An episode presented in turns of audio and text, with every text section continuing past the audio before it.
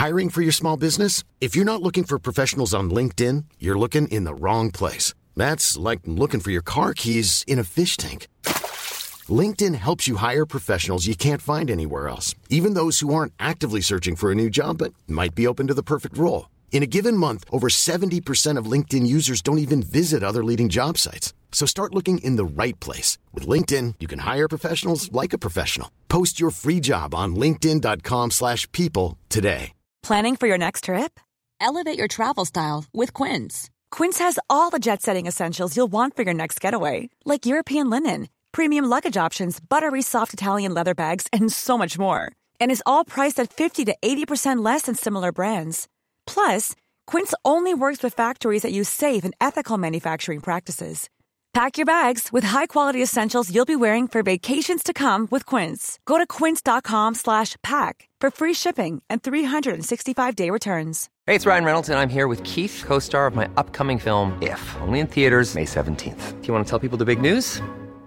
All right, I'll do it. Sign up now and you'll get unlimited for $15 a month in six months of Paramount Plus Essential Plan on us. Mintmobile.com slash switch. Upfront payment of $45 equivalent to $15 per month. Unlimited over 40 gigabytes per month. Face lower speeds. Videos at 480p. Active Mint customers by 531.24 get six months of Paramount Plus Essential Plan. Auto renews after six months. Offer ends May 31st, 2024. Separate Paramount Plus registration required. Terms and conditions apply if rated PG.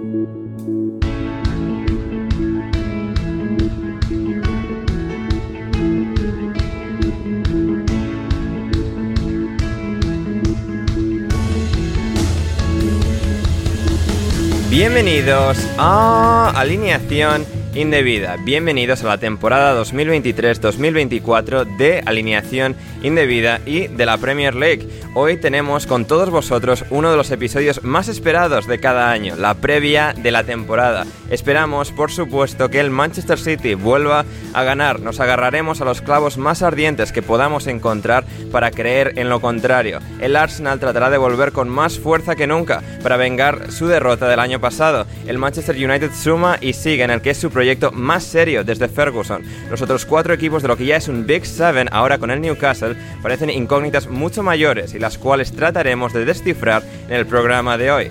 También el descenso, todos los equipos que estarán en medio y qué esperamos y qué es lo que tenemos más ganas de ver en esta Premier League 2023-2024. Esto es alineación indebida y esta es nuestra previa. Y para analizar todo lo que se nos viene esta temporada, tengo el placer de presentar a los tres invitados de hoy, que son tres absolutos pilares de este podcast, tres de los mayores talentos con los que tenemos la fortuna de contar en alineación indebida. Y el primero de ellos es el exjugador del Atlético de Madrid, ex compañero de Coque y de Morata, es el doctor Rafa Bastrana. ¿Cómo estás, Rafa? ¿Qué tal, Ander? ¿Qué tal, chavales? Pues eh, pues nuevamente me tengo que repetir, pero vamos, he patado ante esta presentación, ante toda esta verborrea magnífica y nuevamente pues muy abrumado ante lo que puede ser pues como todo, como decíamos la última vez, como aquí cada 20 minutos pues todo va a ser lo mejor o todo va a ser lo peor, pues muy nervioso ante la que posiblemente sea la mejor temporada de la historia de la Premier, ¿no? Porque como ahora vienen pues más equipos, más tal, eh, los pues yo creo que podemos aquí vender un poquito el pollino, vender un poquito de humo, que es lo que nos gusta, y, pasaremos un rato agradable. Absolutamente de acuerdo, eso es lo que haremos en el día de hoy. A continuación también es la voz argentina del análisis futbolístico de élite, es Gonzalo. Carol, ¿cómo estás, Gonzalo? Hola, Ander, hola chicos, ¿cómo están? Yo bien acá, eh, tengo doble trabajo, uno, analizar 20 equipos de, de Premier League mientras estoy currando. Quiero que bueno, la gente sea consciente de el tipo de explotación laboral al que me expone el señor Iturralde. Bueno, obviamente el que quiera apoyarme en la denuncia que le caerá en los próximos meses, eh, me puede escribir por Twitter. Muy bien, podéis escribir a, Gonzalo Carol eh, en Twitter, en arroba Gonzalo Carol 29. Y finalmente, efectuando su esperado flamante regreso a alineación indebida, es Héctor Crioc. ¿Cómo estás, Héctor? Hola Ander, hola a todos. Pues muy contento de volver, como, como agosto, que siempre vuelve. Pues aquí estoy yo de vuelta eh, para lo que, lo que pasa es que no sé, Ander, has dicho no sé qué de talentos y tal. Yo estaba mirando si había alguien más en la habitación o en la llamada y no, no, no, sé a qué te refieres. Pero bueno, eh, muy contento de estar de vuelta, con muchas ganas de, de ya volver al, ritmo habitual y eso incluye en, en nuestras vidas siempre la vuelta de, de la competición de la Premier League. Efectivamente, efectivamente. Eh, esperamos tener hoy un muy buen programa, informativo, divertido, eh, hablando de, lo que podemos esperar en esta Premier League 2023-2024, como, como bien decía Rafa, seguramente sea la mejor de la historia del fútbol mundial.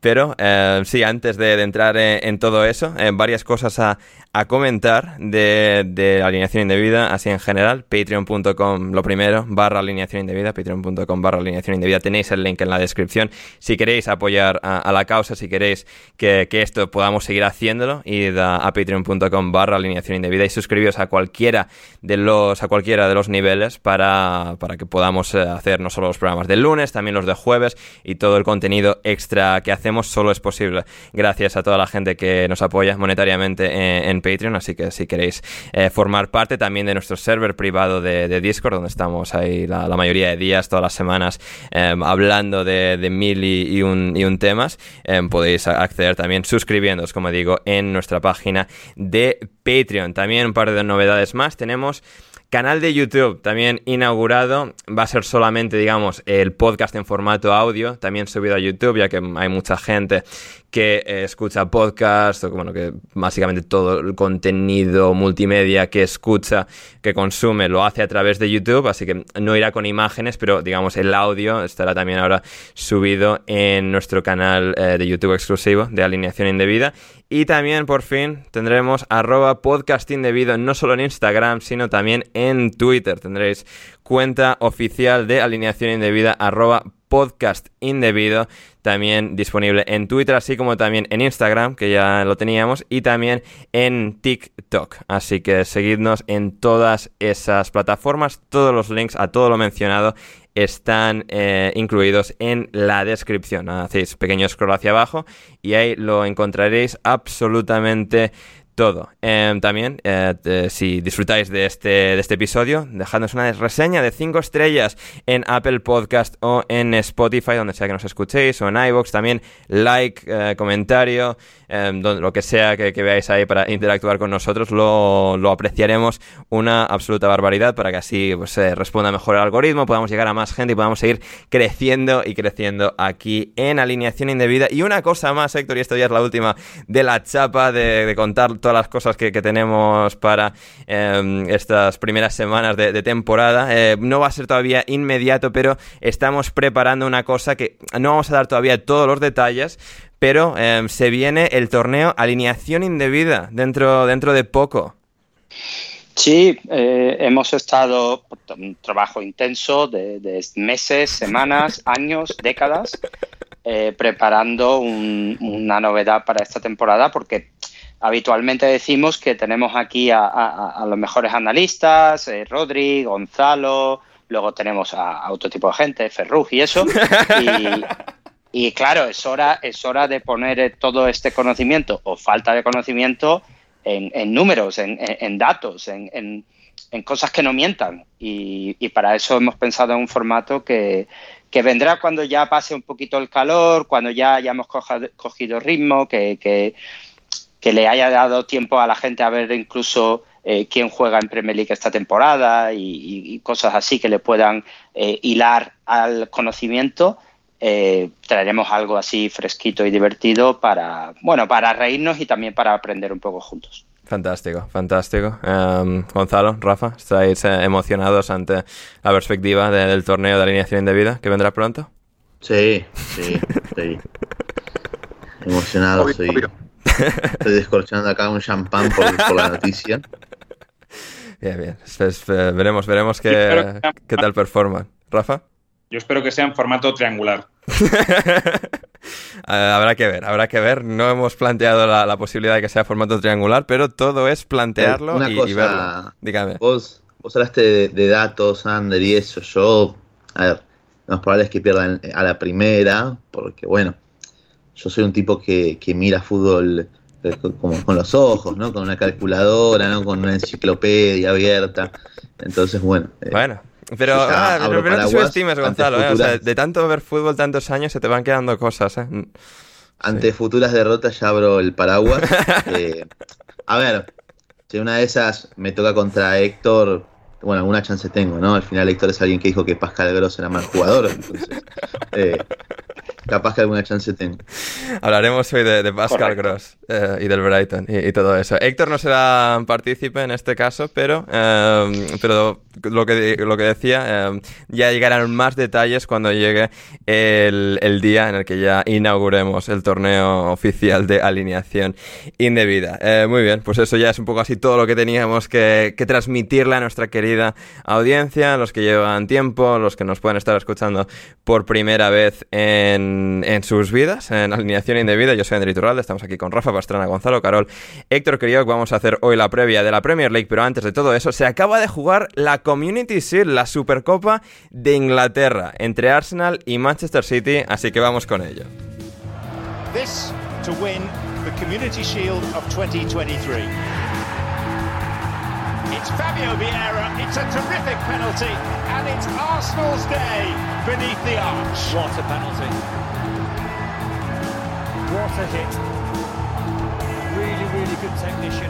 Arsenal 1, Manchester City 1, victoria 4-1 en penaltis del Arsenal, de los Gunners del equipo de Mikel Arteta contra su archienemigo, el Manchester City, en la Community Shield. El, el Arsenal consigue levantar al cielo de Londres el prestigiosísimo trofeo de la Supercopa inglesa, pero bueno, que es el primer partido más o menos oficial de la temporada y que el Arsenal ha vencido por encima del Manchester City. A ver, vamos con nuestras impresiones del partido. De un partido que, yo qué sé, Héctor, ha sido como, no sé, típico, como un bol de arroz blanco, ¿no? O sea, que te llena, pero que tampoco ha sido una cosa súper, digamos, entretenida, muy sabrosa. Es decir, ha cumplido su función, pero podría habernos dado, yo qué sé, un poco más de, de, no sé, de despertar a nuestros sentidos, a nuestros paladares. Sí, sí, sí, sí, totalmente. Una, una buena conexión de- del arroz blanco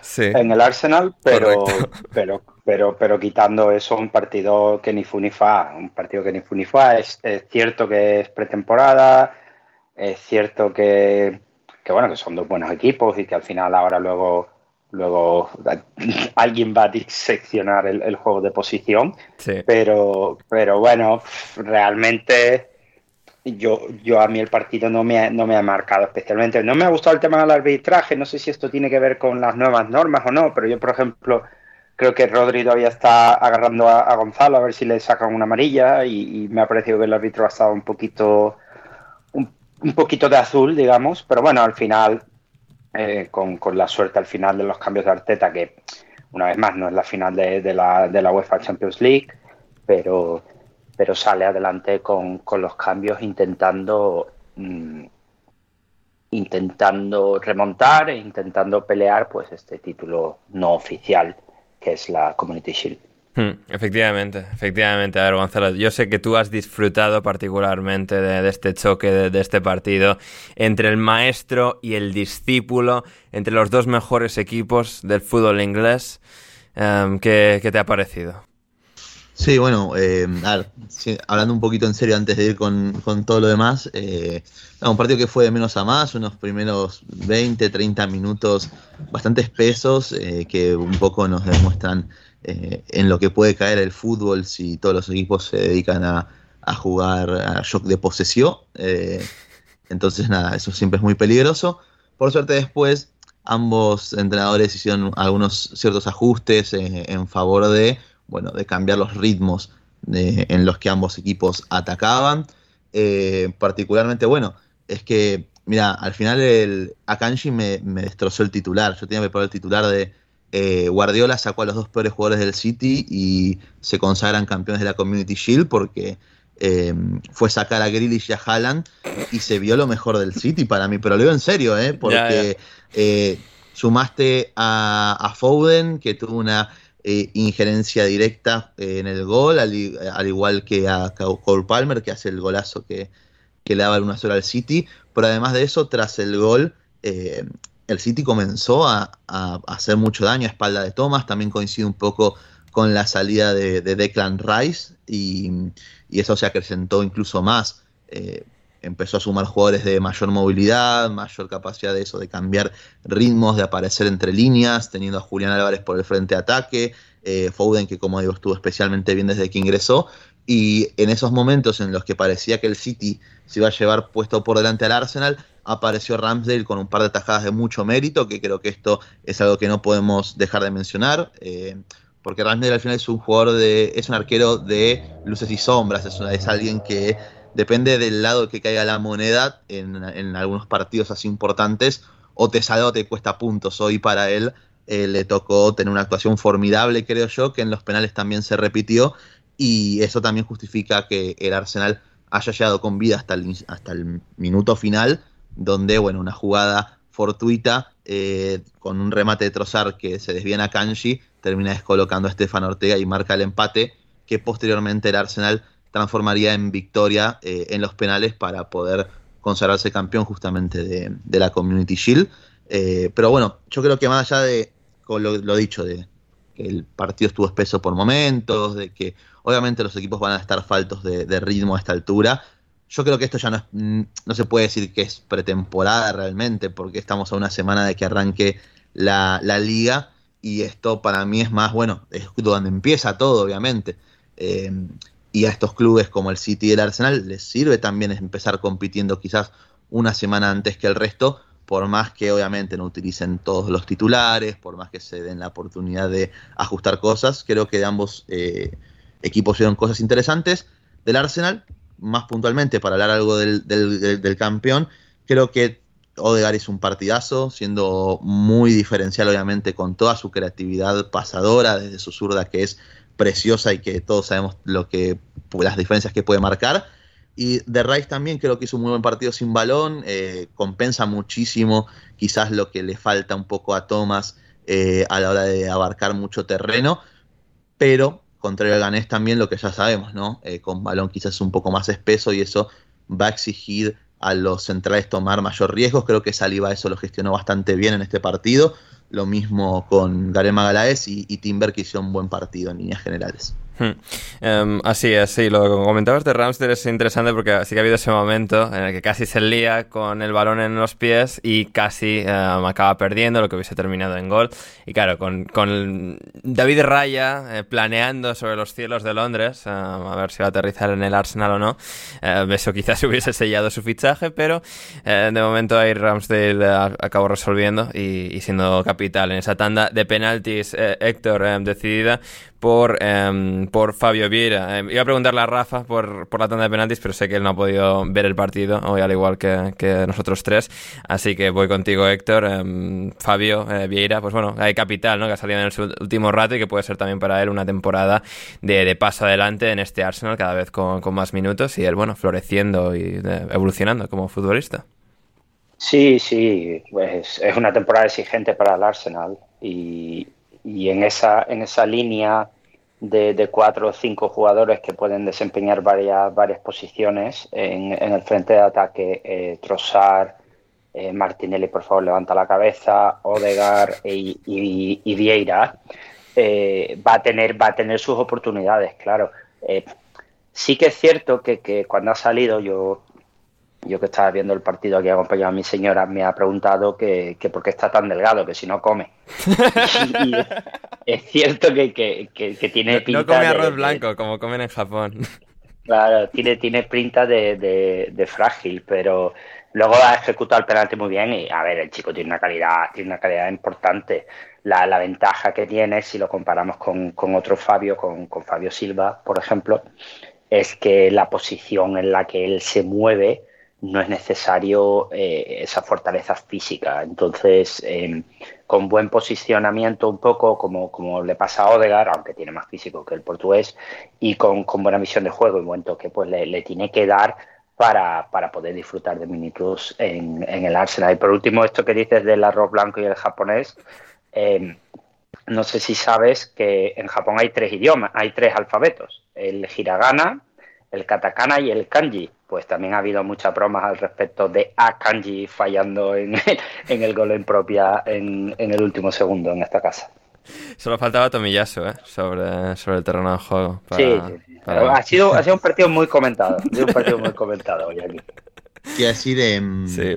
No, y por una cosita más, el tema de, de, Havertz, creo que hizo un buen partido en el Arsenal. ¿En punta? Que en punta, jugando como delantero. ¿Qué pasa? El problema es que al final falla dos ocasiones claras, que eso, eso, eso, eso voy. Que es lo más importante y por lo cual se lo va a juzgar. Entonces es donde más dudas terminan surgiendo con Kai. En todo lo que respecta a volumen de juego ha estado muy bien, ha sido uno de los jugadores que, que ha llevado al Arsenal de forma regular a saltar la presión tras pérdida del City, a plantarse en el arco de, de Stefan Ortega con, con, regularidad, como digo, pero eso, al final, por lo que te van a medir eh, tu rendimiento real es porque marques esa jugada eh, bajo palos que te termina atajando Stefan Ortega, más por de mérito propio que por mérito del arquero. Entonces, eh, esa es donde terminan en, sí estando las dudas sobre el alemán, ¿no? Yo creo que mientras siga jugando así y en cuanto termine un poco ajustar la definición, va a ser un acierto de fichaje. El tema es que lo hagan en algún momento, porque en el Chelsea un poco pasó la misma historia durante tres años, más allá de que obviamente hizo el gol más importante, el que tenía que hacer lo hizo, pero al margen de eso es una, es una, es una vara de doble filo, es, es, es complejo eh, su situación. Eh, entonces, no pueden depender obviamente de Kai Havertz, eh, mientras por lo menos lo bueno es que tiene el Arsenal jugadores para eh, quizás la falta de gol del alemán compensarla con otros jugadores como Saka, como Martinelli, como Trossard. Trossard o sea, me, me, he acordado de ti, Gonzalo, ¿eh? cuando ahí parecía que el City se lo iba a llevar y aparece Leandro Trossard para marcar ese gol, bueno, con el rebote eh, sí, bueno, decisivo que, de Akanji, pero, bien Trossard. Sí, al margen del gol es que Martinelli fue el, fue el peor jugador del Arsenal para mí, entonces... Sí, es increíble eh, cómo no puede levantar la cabeza, ¿eh? Héctor y yo lo estábamos es mencionando. Es que, es que no es mal jugador, pero es alguien muy limitado que tiene una única jugada, que es recibir eh, al pie en la banda y tratar de sacar su, su gambeta. Claro, pero, pero, eh, pero es que no, fuera, no, no puede, si no, no puedes puede. jugar lo que hay a tu alrededor, es normal que siempre vayas claro. a hacer la misma jugada, porque no, claro, no claro, está mirando el balón.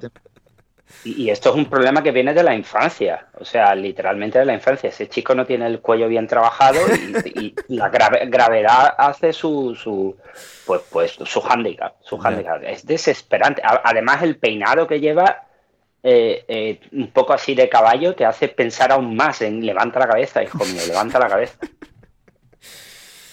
Sí, sí, sí. Así que no, ha sido, bueno, es un buen partido así para, para ir abriendo bocas de, de, esta Premier League, de esta temporada en el fútbol inglés 2022-2023. Para el sí. Arsenal también positivo. Ya... Sí. Ya podemos pasar a, la, a, las predicciones, que además lo, lo, noto a Rafa un poco callado, así puede. Sí, sí, sí, es que como Rafa no pudo ver el partido, um, vamos a poder ir ahora con las predicciones así generales de, claro. de, todos los equipos para que así Rafa pueda. Creo que se quede dormido. Rafa, Rafa, si estás ahí, levántate, despertate, por favor. Y como decía, para el Arsenal positivo, ganar en esta, en esta tanda de penaltis, ¿no? El Arsenal, bueno, un poco el trauma de cómo terminó la temporada pasada, al menos pues ganar cuando, entre comillas, es, esos momentos de tensión, aunque no es una tanda de penaltis como la de una final de otra competición, bueno, pues el Arsenal puede salir reforzado eh, anímicamente de eso también. Eh, vamos a, despertar a, Rafa y seguimos con mucho más aquí en alineación indebida después de esta breve pausa publicitaria. If you're looking for plump lips that last, you need to know about Juvederm lip fillers. With Juvederm Volbella XC and Juvederm Ultra XC, your lip look, whether it's subtle or bold, can last up to one full year with optimal treatment and no additional maintenance. Find a licensed specialist and see if it's right for you at juvederm.com today. That's J U V E D E R M.com. Add fullness to lips in adults over 21 with Juvederm Volbella XC or Juvederm Ultra XC. Do not use if you have severe allergies or a history of severe allergic reactions, or if you're allergic to lidocaine or the proteins used in Juvederm. Tell your doctor if you have a history of scarring or taking medicines that decrease the body's immune response or that can prolong bleeding. Common side effects include injection site redness, swelling, pain, tenderness, firmness, lumps, bumps, bruising, discoloration, or itching. As with all fillers, there's a rare risk of unintentional injection into a blood vessel, which can cause vision abnormalities, blindness, stroke, temporary scabs, or scarring. For full important safety information, visit juvederm.com. I'm Sandra, and I'm just the professional your small business was looking for. But you didn't hire me because you didn't use LinkedIn jobs. LinkedIn has professionals you can't find anywhere else, including those who aren't actively looking for a new job but might be open to the perfect role, like me. In a given month, over 70% of LinkedIn users don't visit other leading job sites. So if you're not looking on LinkedIn, you'll miss out on great candidates like Sandra. Start hiring professionals like a professional. Post your free job on linkedin.com/people slash people today.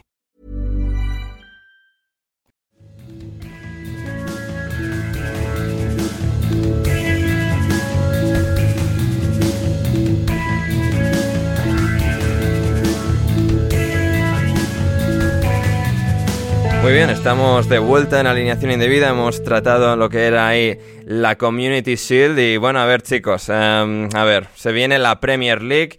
El título de liga va a volver a estar en juego en Inglaterra y tenemos un abrumador favorito una vez más, el Manchester City. Em, Sí, Ander. Dígame. Es que ya, ya que es empezar con esto, venimos de un análisis de un partidazo trepidante. Sí, me ¿no? tengo que recuperar todavía. O sea, tener sí, que. sí, sí. Todavía no estás. Ya, Nada. ya. Mm. No, no, pero. Por, por suerte, mi, predicción. Sí. Mi predicción de que el Arsenal ganaba se cumplió, así que eso por lo menos me, me tiene un poco. Me, me da energías para seguir. Muy bien, excelente, excelente. Em, y pues eso, eh, a ver, eh, Rafa, no sé, eh, ¿podrá alguien con este Manchester City implacable? Yo estaba haciendo un poco así memoria breve de los últimos años, es como, a ver, después de 2019 creo que, o sea, es que todos los años siempre pienso que el City, nada, este año el City flaqueará, perderá, el año pasado puse al Liverpool campeón y mira dónde acabaron quintos. Eh, Este año tengo bastante claro que, que el City va a ganar y que no va a estar particularmente apretado. No sé si soy el único, pero eh, es la sensación que, que me atrapa. Yo especialmente estoy contigo. ¿eh? Eh, tengo la sensación de que el Manchester City, pese a alguna, pese alguna baja y que de momento pues tampoco ha agitado en, en exceso el mercado, mm, tengo, tiendo a pensar que, me, mm, que repetirá que repetirá y que no lo va a tener muy complicado. Creo que el único rival que puede tener así más serio serán Arsenal y Manchester United. Creo que eh, Liverpool mm, va a estar lejos porque este año yo creo que es un año de, transición. El, el Chelsea me parece que es una absoluta casa de locos y veremos qué pueden hacer pues el Tottenham con este nuevo cambio con Postecoglou, si se puede mantener el, el Newcastle como el año pasado, si puede entrar Emery con el Aston Villa, pero yo creo que veo muy favorito al Manchester City, quizás en segundo plano al, al Arsenal, pero muy poquito más. Los otros los veo como el año pasado, quizás en un escalón de que pueda haber entre el, entre el segundo y el tercero pues 10 o 12 puntos. Hmm, d- Da, esa impresión, em, Héctor, ¿no? Al final, bueno, nosotros, tú y yo especialmente, grandes admiradores de, la eficacia y del poderío de- del proyecto del City Group eh, a nivel global. Sea, desde el City hasta el Bahía, hasta Melbourne, hasta eh, Ja- Yokohama. Eh, en Inglaterra, o sea, Haaland, Guardiola, o sea, se ha ido Gundogan, ido Kovacic, parece que eh, Josko Guardiola está al caer. Eh, no sé, es que son muchas cosas y un equipo al que le hemos visto como superar todo potencial problema teórico, ¿no? Que se podría llegar a sospechar de la llegada de Haaland y tal, y como pues el Arsenal sacó la ventaja que sacó el año pasado. No veo forma, y quizás me falta imaginación, pero no veo forma en la que el City no vaya a ser eh, una absoluta fuerza de la naturaleza otra vez. Sí, y mm, yo, yo estoy en ese barco también y, y más ahora después de, de haberse quitado la presión del título europeo, yo, yo lo veo complicado. Lo veo complicado porque, porque primero es una máquina que, que funciona de una forma que mm, lo más cercano sería al Arsenal, te diría, y, a mucha distancia. Eh, tienen posiblemente, te diría que entre 3 y 4 de los 10 mejores jugadores de la liga. Entre, si miras línea por línea, eh, el portero no, y ya luego dejo que Gonzalo salte sobre eso, pero eh, Rubén Díaz, Rodri, De Bruyne y Haaland, amigo mío, están, en mi opinión, seguramente en el top 10 del, campeonato. Eh, tienen al mejor entrenador de la liga y todavía queda mercado, es que todavía queda mercado y por mucho que hayan tenido bajas, Kovacic yo creo, y a lo mejor me equivoco aquí, como me equivoqué con Gross, pero yo creo que lo va a hacer muy bien con Guardiola, porque además yo lo que vi que Guardiola hizo con Stones eh, a veces en esa salida, porque Rodri está cubierto por dos o tres, eso Kovacic lo hace muy bien, romper líneas con el balón en los pies, y, yo creo que puede aportar bastante.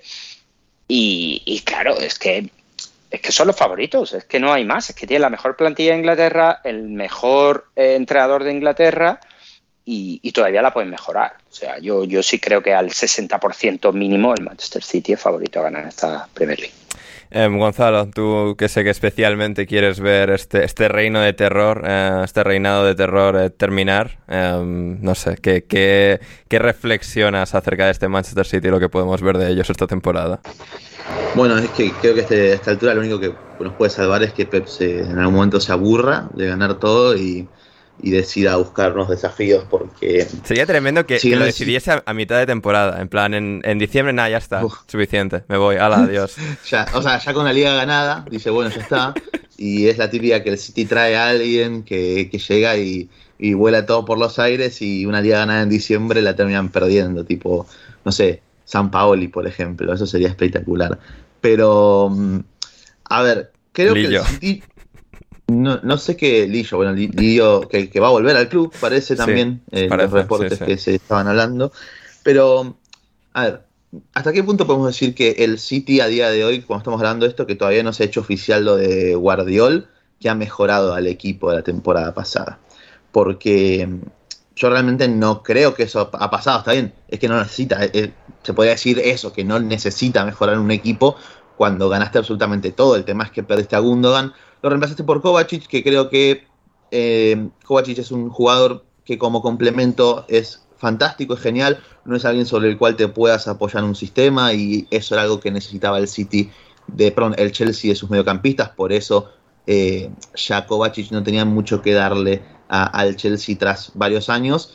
Eh, yo creo que puede hacerlo bien realmente, con otro, otro perfil de futbolista, eh, que va a aportar mucho más con balón, pero muchísimo menos sin él eh, como hizo Gundogan, a menos que bueno, Pep trabaje en eso, que tampoco sería una novedad eh, de parte de él. El tema es que el City creo que ha perdido fondo de armario en los últimos dos años. Tenés un once titular muy potente, dos jugadores quizás que pueden salir desde el banco y, y no eh, que, el nivel de los titulares no decaiga, como puede ser bueno Julián Álvarez, hay que ver si, eh, como puede ser Phil Foden, si juega o no de titular con la salida de Marés, que Marés ya era suplente también. Eh, y después no tenés eh, mucho más. Y, el City compite en todas las, o sea, lucha y, busca ganar todas las competiciones posibles. Como aparezcan lesiones, eso puede suponer quizás un pequeño conflicto que, puede generarle problemas, evidentemente, a, a Guardiola sí es cierto que después Pep también tiene en su haber muchos jugadores que son muy versátiles, que pueden jugar en distintas posiciones y roles, como ya lo ha demostrado con, bueno, con Ake, con Bernardo Silva, con Stones, eh, con el propio De Bruyne. Eh, entonces como que por ese lado el City puede estar cubierto, pero a la vez no. Eh, es lo único que me genera dudas, pero después, si bien la competencia que, que pueda llegar a tener en Premier, eh, como es el Liverpool, como es el Arsenal, el, el Chelsea, el United, dan realizado fichajes importantes que a priori mejoran a los, a los respectivos equipos, no creo que todavía les dé a ninguno para poder hacerle frente. Ojalá me equivoque porque quiero, o sea, hablo por todos, creo, ¿no? Que incluso hasta por los hinchas del City me parece, de querer eh, que la liga sea peleada, que tenga algo de emoción como, como era en otros años. Eh, como lo fue este último año hasta cierta parte, después ya cuando el Arsenal se terminó de caer, eh, el City ganó caminando lo que quedaba de liga pero yo creo que estamos ante un equipo que va a revalidar, evidentemente, su, su título. Hmm. Eh, Héctor, tú, tú, por tu parte no, no, no, quieres que nadie ni se acerque al City, ¿verdad? Por eh, moti motivos directos personales. Sí, es correcto. Si pueden ganar la liga el 18 de octubre, yo perfecto. Eh, Yokohama Marinos, Yokohama Marinos, Manchester City, Celtic y Galatasaray por por preferencias. preferencias. Vamos a decir. Es una, es una combinación de equipos que tienes en tu corazón, ¿verdad? Y colores, y colores también. Los colores combinan bien, combinan bien. Hombre, ahí tienes un poco toda la paleta, ¿eh? desde verde, naranja, eh, azul clarito. Ese, es el motivo. Me, has pillado, me has pillado. Me has pillado. Yo soy, me gusta, soy una persona así, me gustan los colores, la naturaleza, la diversidad en, colores y, por eso necesito que esto ocurra. Así es, así es. Em, Rafa, tú como bueno, persona que acabó viendo su carrera truncada por las lesiones, es cierto lo que comenta Gonzalo ahí, ¿no? Que la única vía que se puede vislumbrar es que físicamente no aguanten De Bruyne, Kovacic sobre todo, ¿no? Quizás estos dos que han tenido pues problemas físicos eh, recurrentes en los últimos años. Eh, poco por ahí, ¿no? Y que no tengan ese poderío de, de juego tan, tan abrumador durante las 38 jornadas. Y otra cosa que también comentaba Gonzalo, que yo creo que es el, tema de la pérdida de fondo de armario, que yo creo que eso sí que es, eh, sí que es eh, remarcable. Es verdad que justo este año, digamos, que el fondo de armario que perderían más sería pues el desborde que podía dar, dar Marez, porque en teoría, aunque no sean el mismo tipo de jugador, pues eh, hay un cambio de cromos entre Gundogan y Kovacic. Pero mm, eso es lo que creo que le puede fallar más, que, que haya un jugador que no esté, mm, que, haya lesiones o que haya algún tipo de problemas o, algún ataque de entrenador de, Guardiola de querer jugar con, con Haaland de, yo qué sé, de central derecho. Porque por todo lo demás y por todo lo que han comentado Héctor y Gonzalo, yo no veo que pueda haber que pueda haber mucho sitio donde meter donde meterle mano a un equipo que está ahora mismo pues en dinámica alta, que viene de ganar un triplete y que viene de, de jugar muy bien y como decía también Héctor, pues con el mejor entrenador de la liga, ¿no? Entonces digamos que ahora mismo lo tiene, lo tiene todo de cara. Efectivamente. Y quien va a intentar perseguirles es, esa creación del propio City, ¿no? Del propio Guardiola, Mikel Arteta, con el Arsenal, con Zinchenko, con Gabriel Jesús, con toda esta gente, pero con un muy buen equipo, que al que vimos el año pasado jugar a un nivel extraordinario, empujar al City todo lo que pudo, pero al final no fue suficiente para, ser campeones.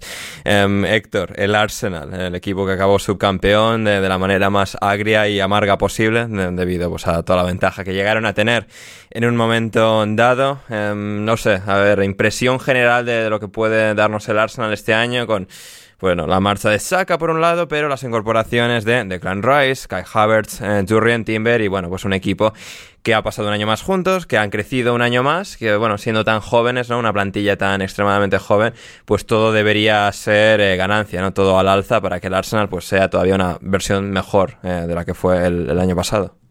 Sí, sí, y, mm, cuando tratemos luego, luego el tema de, qué es lo que más nos apetece ver, eh, el Arsenal es una de las cosas que tengo yo en, mi lista, porque eh, sí creo que tengo muchas ganas de ver a Rice en ese centro del campo, la verdad, la, Rice Odegaard jugando juntos es algo que ah, en, competición oficial, ¿eh? no disculpar que, que ignore un Yo también de verlo, ¿eh? Quizás por los motivos distintos, pero, yo tengo ganas de verlo también. La gira. Bueno, yo tampoco he abierto aquí mis motivos, pero sí, probablemente sean distintos. Eh, eh, el Arsenal, eh, Héctor, que, o sea, que el, pasado jueves estaba buscando el nombre del Arsenal y me salían como fuegos artificiales en Google ya que se habían proclamado campeones de la Emirates Cup.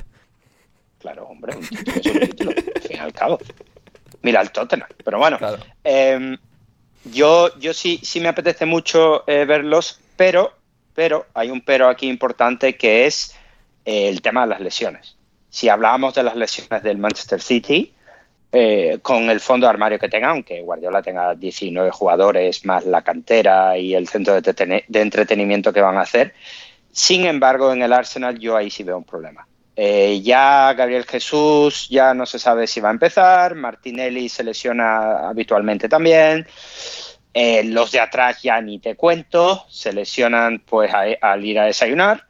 Y, ah, pero tampoco, o sea, el año pasado fueron. Yo no coincido, ¿eh? O sea, Yo no coincido nada. Claro, es que. Hombre, si se, les, si se lesiona Saliba otra vez, amigo mío. No, es- ya no, eso sí, a pero, pero creo que no, Pero- creo que no, es tanto el aspecto, digo, en plan físico de, o sea, las típicas lesiones de un pequeño desgarro, de una pequeña micro rotura, es decir, bueno, Saliba fue, creo, o sea, algo como más eh, recurrente, o sea, algún accidente que le puede pasar a cualquiera, ¿no? Que acabas, pues, tres, cuatro meses fuera. No, no creo que, no fue como una cosa recurrente, sino que se lesionó justo el más importante, no es que se lesionaron tanto varios. No, pero a ver, a ver, igual insisto, ¿eh? O sea, se te lesiona Saliba y, y tenés a Timber, tenés a White, eh, Tomiyasu ahora está físicamente mejor, en pretemporada se lo vio también. Se pueden lesionar, sí, pero creo que, que el Arsenal está más preparado que en temporada anterior para reemplazar jugadores. Creo que en cuanto a fondo de armario tiene bastante más que el City, de hecho, porque en los amistosos uno lo veía, empezaba el- capaz el, el Arsenal con titulares y tenías en el banco a Thomas, a Jorginho, a Trossard, eh, quizás lo único que te falta es un suplente de Gabriel Jesús, que sería en Ketia, que es donde A un titular de Gabriel más. Jesús. más diferencia de nivel. No, no, no lo quieras borrar, Gabriel Jesús, que es muy bueno, no, es, es fácil olvidarnos de, los ¿no? primeros meses de temporada pasada y, lo Sí. bien que lo hizo hasta la lesión. Ya te dejo, Héctor, un segundito, pero... eh, y también puede jugar Trossard por, por dentro. En el Brighton jugó de nueve Trossard muchos partidos y lo hizo fantásticamente bien. En la defensa ha ganado mucho fondo de armario y ni te digo si además, como parece indicar, que van a fichar a, a David Raya para que sea competencia de, de Ramsdale.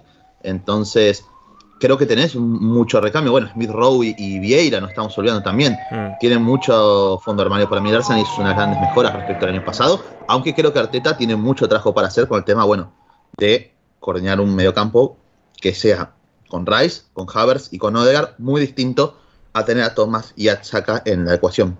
Que suene una sirena de Exacto. ambulancia mientras estamos hablando de durabilidad física eh, me parece un muy buen eh, toque, no preparado, pero eh, el universo a- sí. así se ha, No, se ha querido alinear. preparado. Tenía acá, la, la ambulancia para que pasara por la puerta de casa. Pues el circuito, el Este es circuito Hollywood. creo que está preparado. Faltaría más, circuito cerrado. Eh, esta- estando de acuerdo contigo, Gonzalo, en que la plantilla es mejor que la temporada pasada, eso es innegable, pero también esta temporada van a jugar UEFA Champions League. Y no creo que la traten como la Europa League la temporada pasada, aunque sería muy divertido. Eh, y, y yo, eh, a mí lo que me da la impresión es que hay una diferencia eh, importante en, en algunas posiciones cuando no juegan algunos de los que se lesionan, ¿vale? Por ejemplo, si se cae Saliba, yo a Timber, eh, yo lo que he preguntado aquí a la gente de- del Ajax, muy bien, muy bien, muy bien, no me han hablado de, sus- de sus últimos días. Bueno, igual, igual los, los jugadores, lo- lo- los fanáticos, la gente de los clubes, a mí me vendieron que malo gusto era peor que Trent defendiendo y en pretemporada eh, parecía eh, Prime Ashley Cole. Entonces, Claro, pero es o pretemporada. sea, hay que tomar con pinzas. Sí. Pero, bueno, pero bueno, es pretemporada, pero yo sé que no hay que sobre reaccionar, pero por ejemplo, la temporada pasada en pretemporada el Chelsea no le ganó a nadie y el resto de toda la liga sucedió lo mismo, no le ganó a nadie. También es verdad. A lo que voy es, a lo que voy es que Timber fue mejor jugador del año en el Ajax eh, esta temporada y, y- y no sé esta temporada, pero la anterior por lo menos.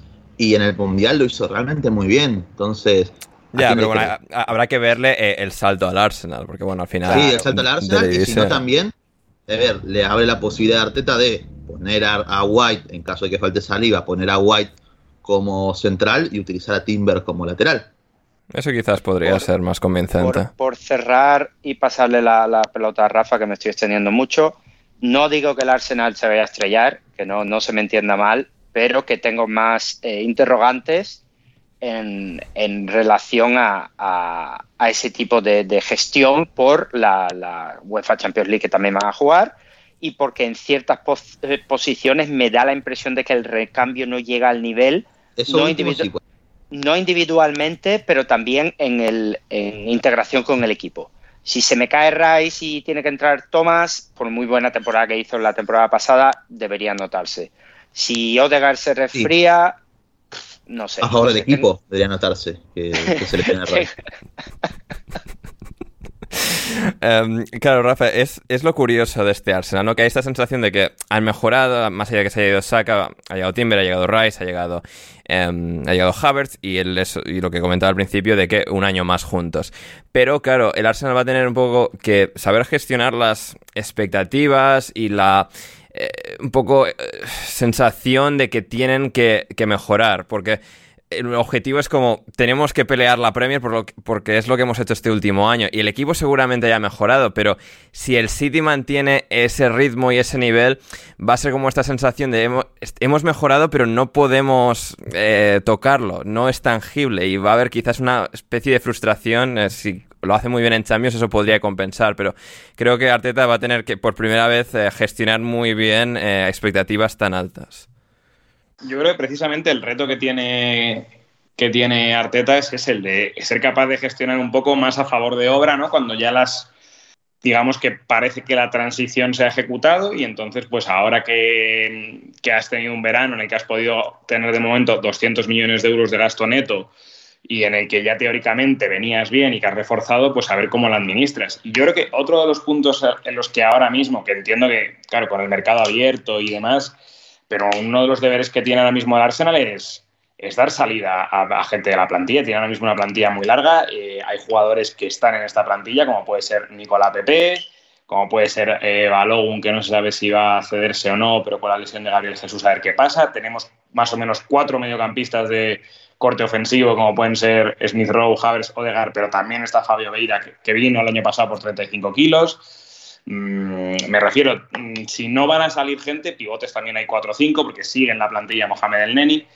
Mm, me refiero, tiene que ser capaz Arteta de encontrar el equilibrio en, o en rotaciones o en dar salida a gente, porque si no, puede tener ahora mismo un problema de, que se le no, Pepe al momento de grabar esto ya se está yendo a Turquía y Balogun se irá seguro por ejemplo. Claro, pero si Gabriel Jesús se lesiona es como intentar frenar el Arsenal. O sea, Pepe es un poco un, pensamiento olvidado, pero, pero lo de Balogun no lo tengo tan claro por, los factores de, del Arsenal. O sea, y también el hecho de que en Ketia otra vez. Yo creo que hay una cuestión de hay una cuestión de encaje de, de Balogun en el sistema. A mí no me parece tan bueno y creo que la gente del Arsenal que ha visto los amistosos puede opinar lo mismo también, puede haberlo comprobado el tema es eh, que, a ver, no, termina el mercado. Si mañana se va Balogun, tienen tiempo para hmm. traer un reemplazo.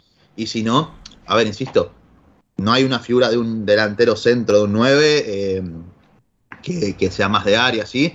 Guardiola está bien, ganó la Champions cuando trajo a Haaland, pero ganó eh, cuántas Premier League de que llegó sin un 9, sin, sin delantero. En bueno, esa, esa, fue la 2020-2021, porque Agüero fue capital en las otras. ¿No es con Pep? Agüero, 100% no creo. no, a ver, 100%, pero era titular. de 2017 ah, a 2019 fue el, jugador que más jugó muchas lesiones en el, Pero con muchas lesiones también en el no, medio. No, no, no. Eh, esos dos primeros años no. Sí, claro que sí. Que no. No, los primeros dos años no, pero después cuando ya al partir del tercer año de Pep ya... Sí, bueno, el tercer año que pierden la liga y el cuarto que lo ganan con sin delantero, con Foden jugando en punta, sí. Bueno, a lo que voy es, después tenés jugadores que pueden jugar ahí.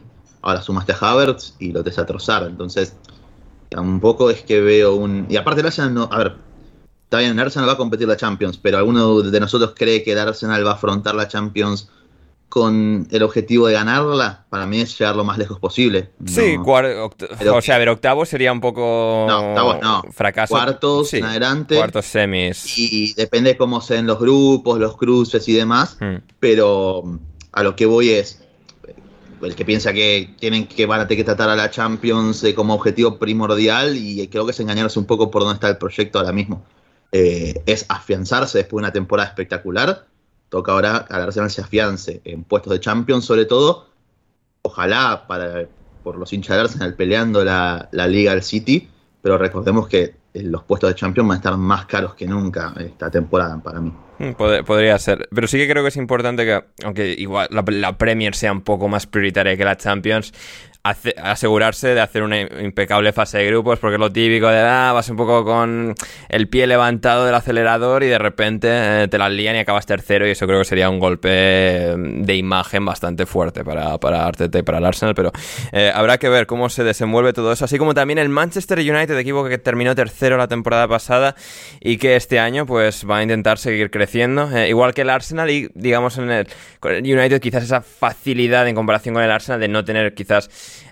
a la gente tan encima de, bueno, o sea, el paso tiene que ser repetir lo del año pasado, que es pelear la Premier hasta, hasta el fin. Aún así, pues esa va a ser la, proyección lógica. Ha llegado André Onana para mejorar muchísimo la, portería, la posición de portero en este Manchester United. Mason Mount, bueno, para ejercer de un Christian Eriksen eh, más joven, más capaz de, presionar, con complemento de, Bruno Fernández, de, de Casemiro.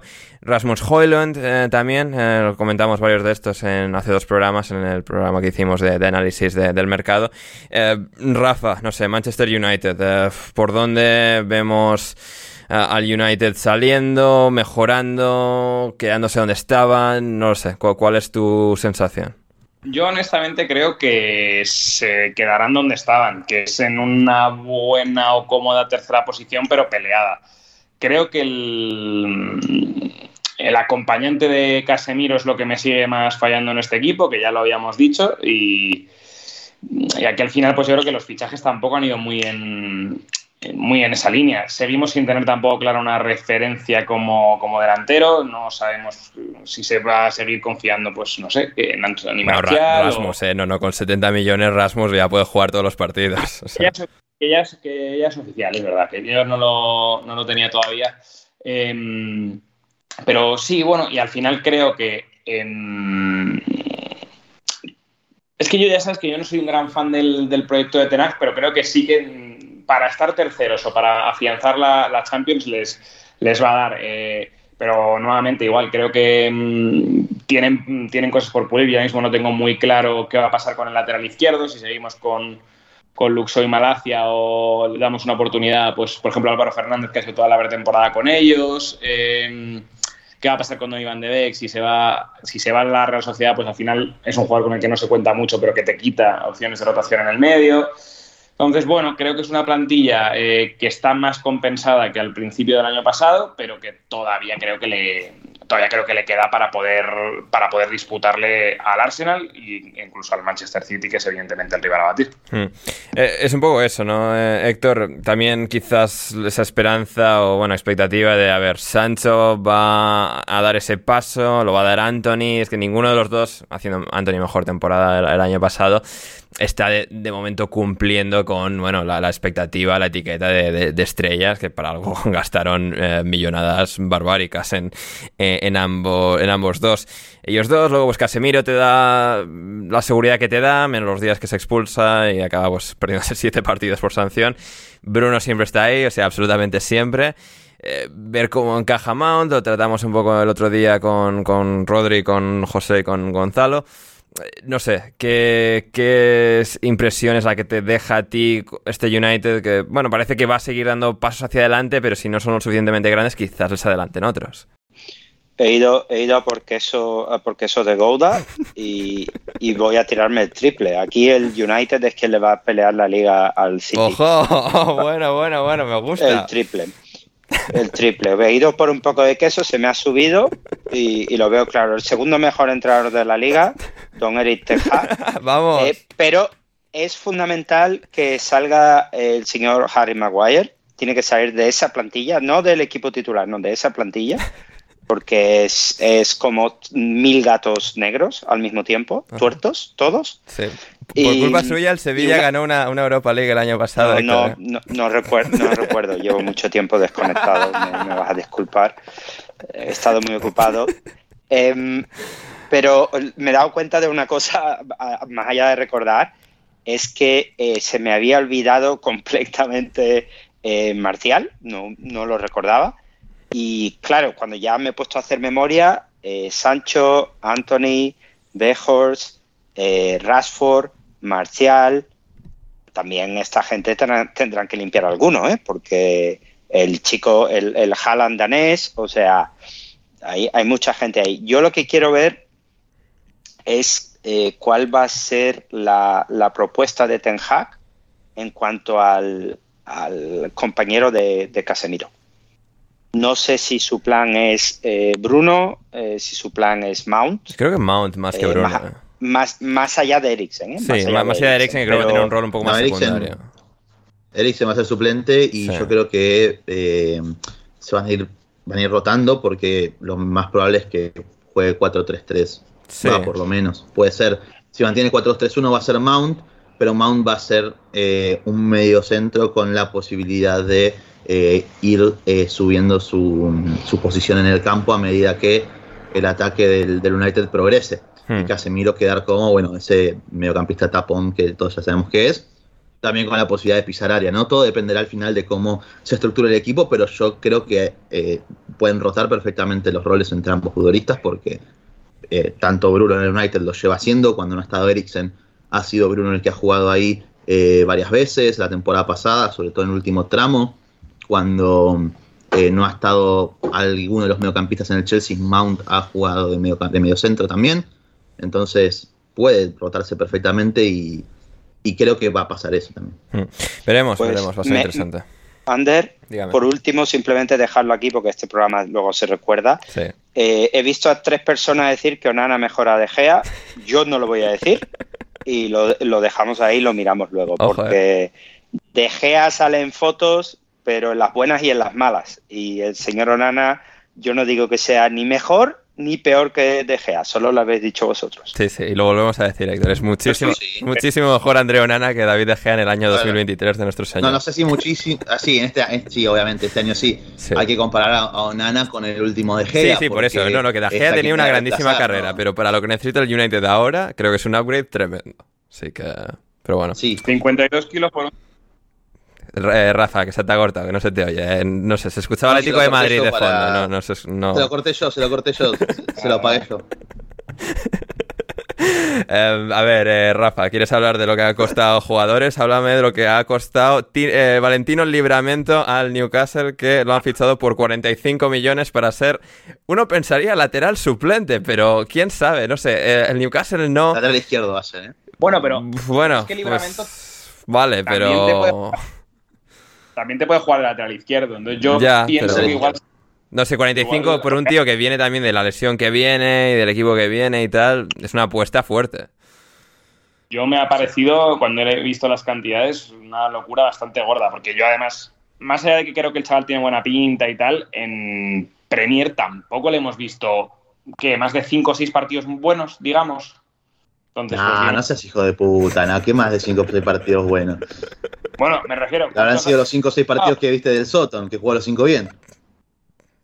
No he visto yo. El año pasado no he visto. No, he visto no el, año pasado, el año pasado no. El año, el año pasado ni jugó. No, por eso es que, claro. es que es eso, que ha estado lesionado Gonzalo. O sea, yo entiendo ah, que anterior. defiendes a todos los del Chelsea, o sea, como si fuesen tus hijos. No, no, y que, no. Y que, tampoco, a ver, que Libramento tiene buena pinta, pero es que incluso aunque hagas un partido pues decente en el Southampton, pues es que es el puto Southampton. O sea, nadie. No, obvio, obvio. O sea... bueno, a ver, puede ser, puede ser, tiene doble lectura eso es el Soton más fácil o es el Soton más difícil porque tenés peores compañeros. Efectivamente. Puede tener doble lectura eso.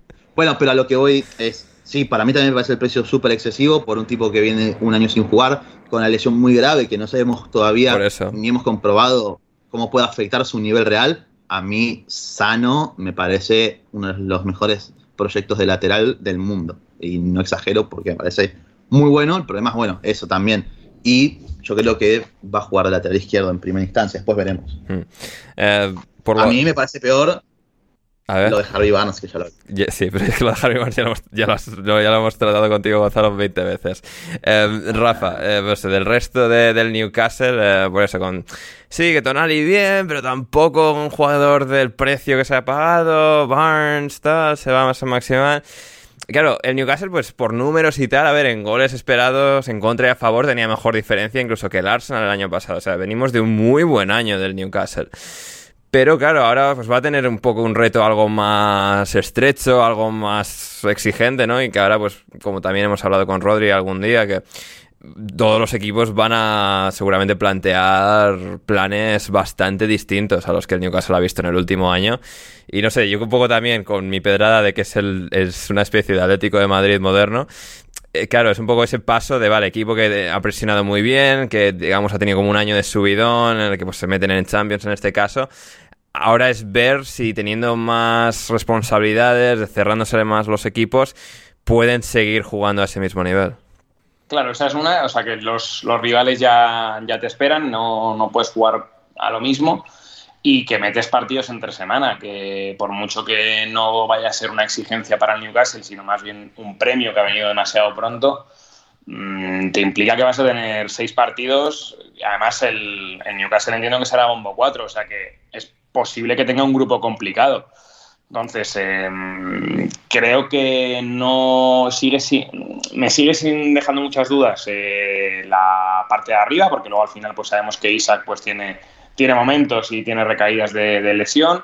Y ahora mismo pues son él y, y Callum Wilson. Y, y, bueno, pues sí, yo estoy de acuerdo con, con Gonzalo en el tema del sobrepago de, de, Harvey Barnes. Hay mucho media puntilla por ahí que yo creo que más allá de Miguel Almirón, el resto no... O sea, Anthony Gordon, pues le hemos visto cosas, pero Ojo, sigue eh. sin demostrar. Ojo, ¿eh? Rafa hablando mal de Anthony Gordon. Hombre, yo Anthony Gordon el año pasado, desde que fue al uno, desde que se subió a la parra y querían ficharle el Chelsea por 60 millones y él ya como que era demasiado bueno para el Everton y demás, ya le cogí un poco de tirria. Pero que Igual muy, para mí va, va, a ser, va a empezar, debería empezar como titular. Con, sí, yo, en la izquierda. Pero ¿Izquierda? Tampoco tengo muy claro. Pero, pero, entonces, pero, sí. pero Wilson suplente entonces. No, pero si Wilson. Ah, no dices interior eh, izquierdo. No, o sea. no necesariamente. No, extremo, ¿cómo interior? ¿Cómo hace No, interior? no, pero digo, o sea, a ver, o sea, Isaac izquierda, Wilson en punta y Gordon ¿dónde?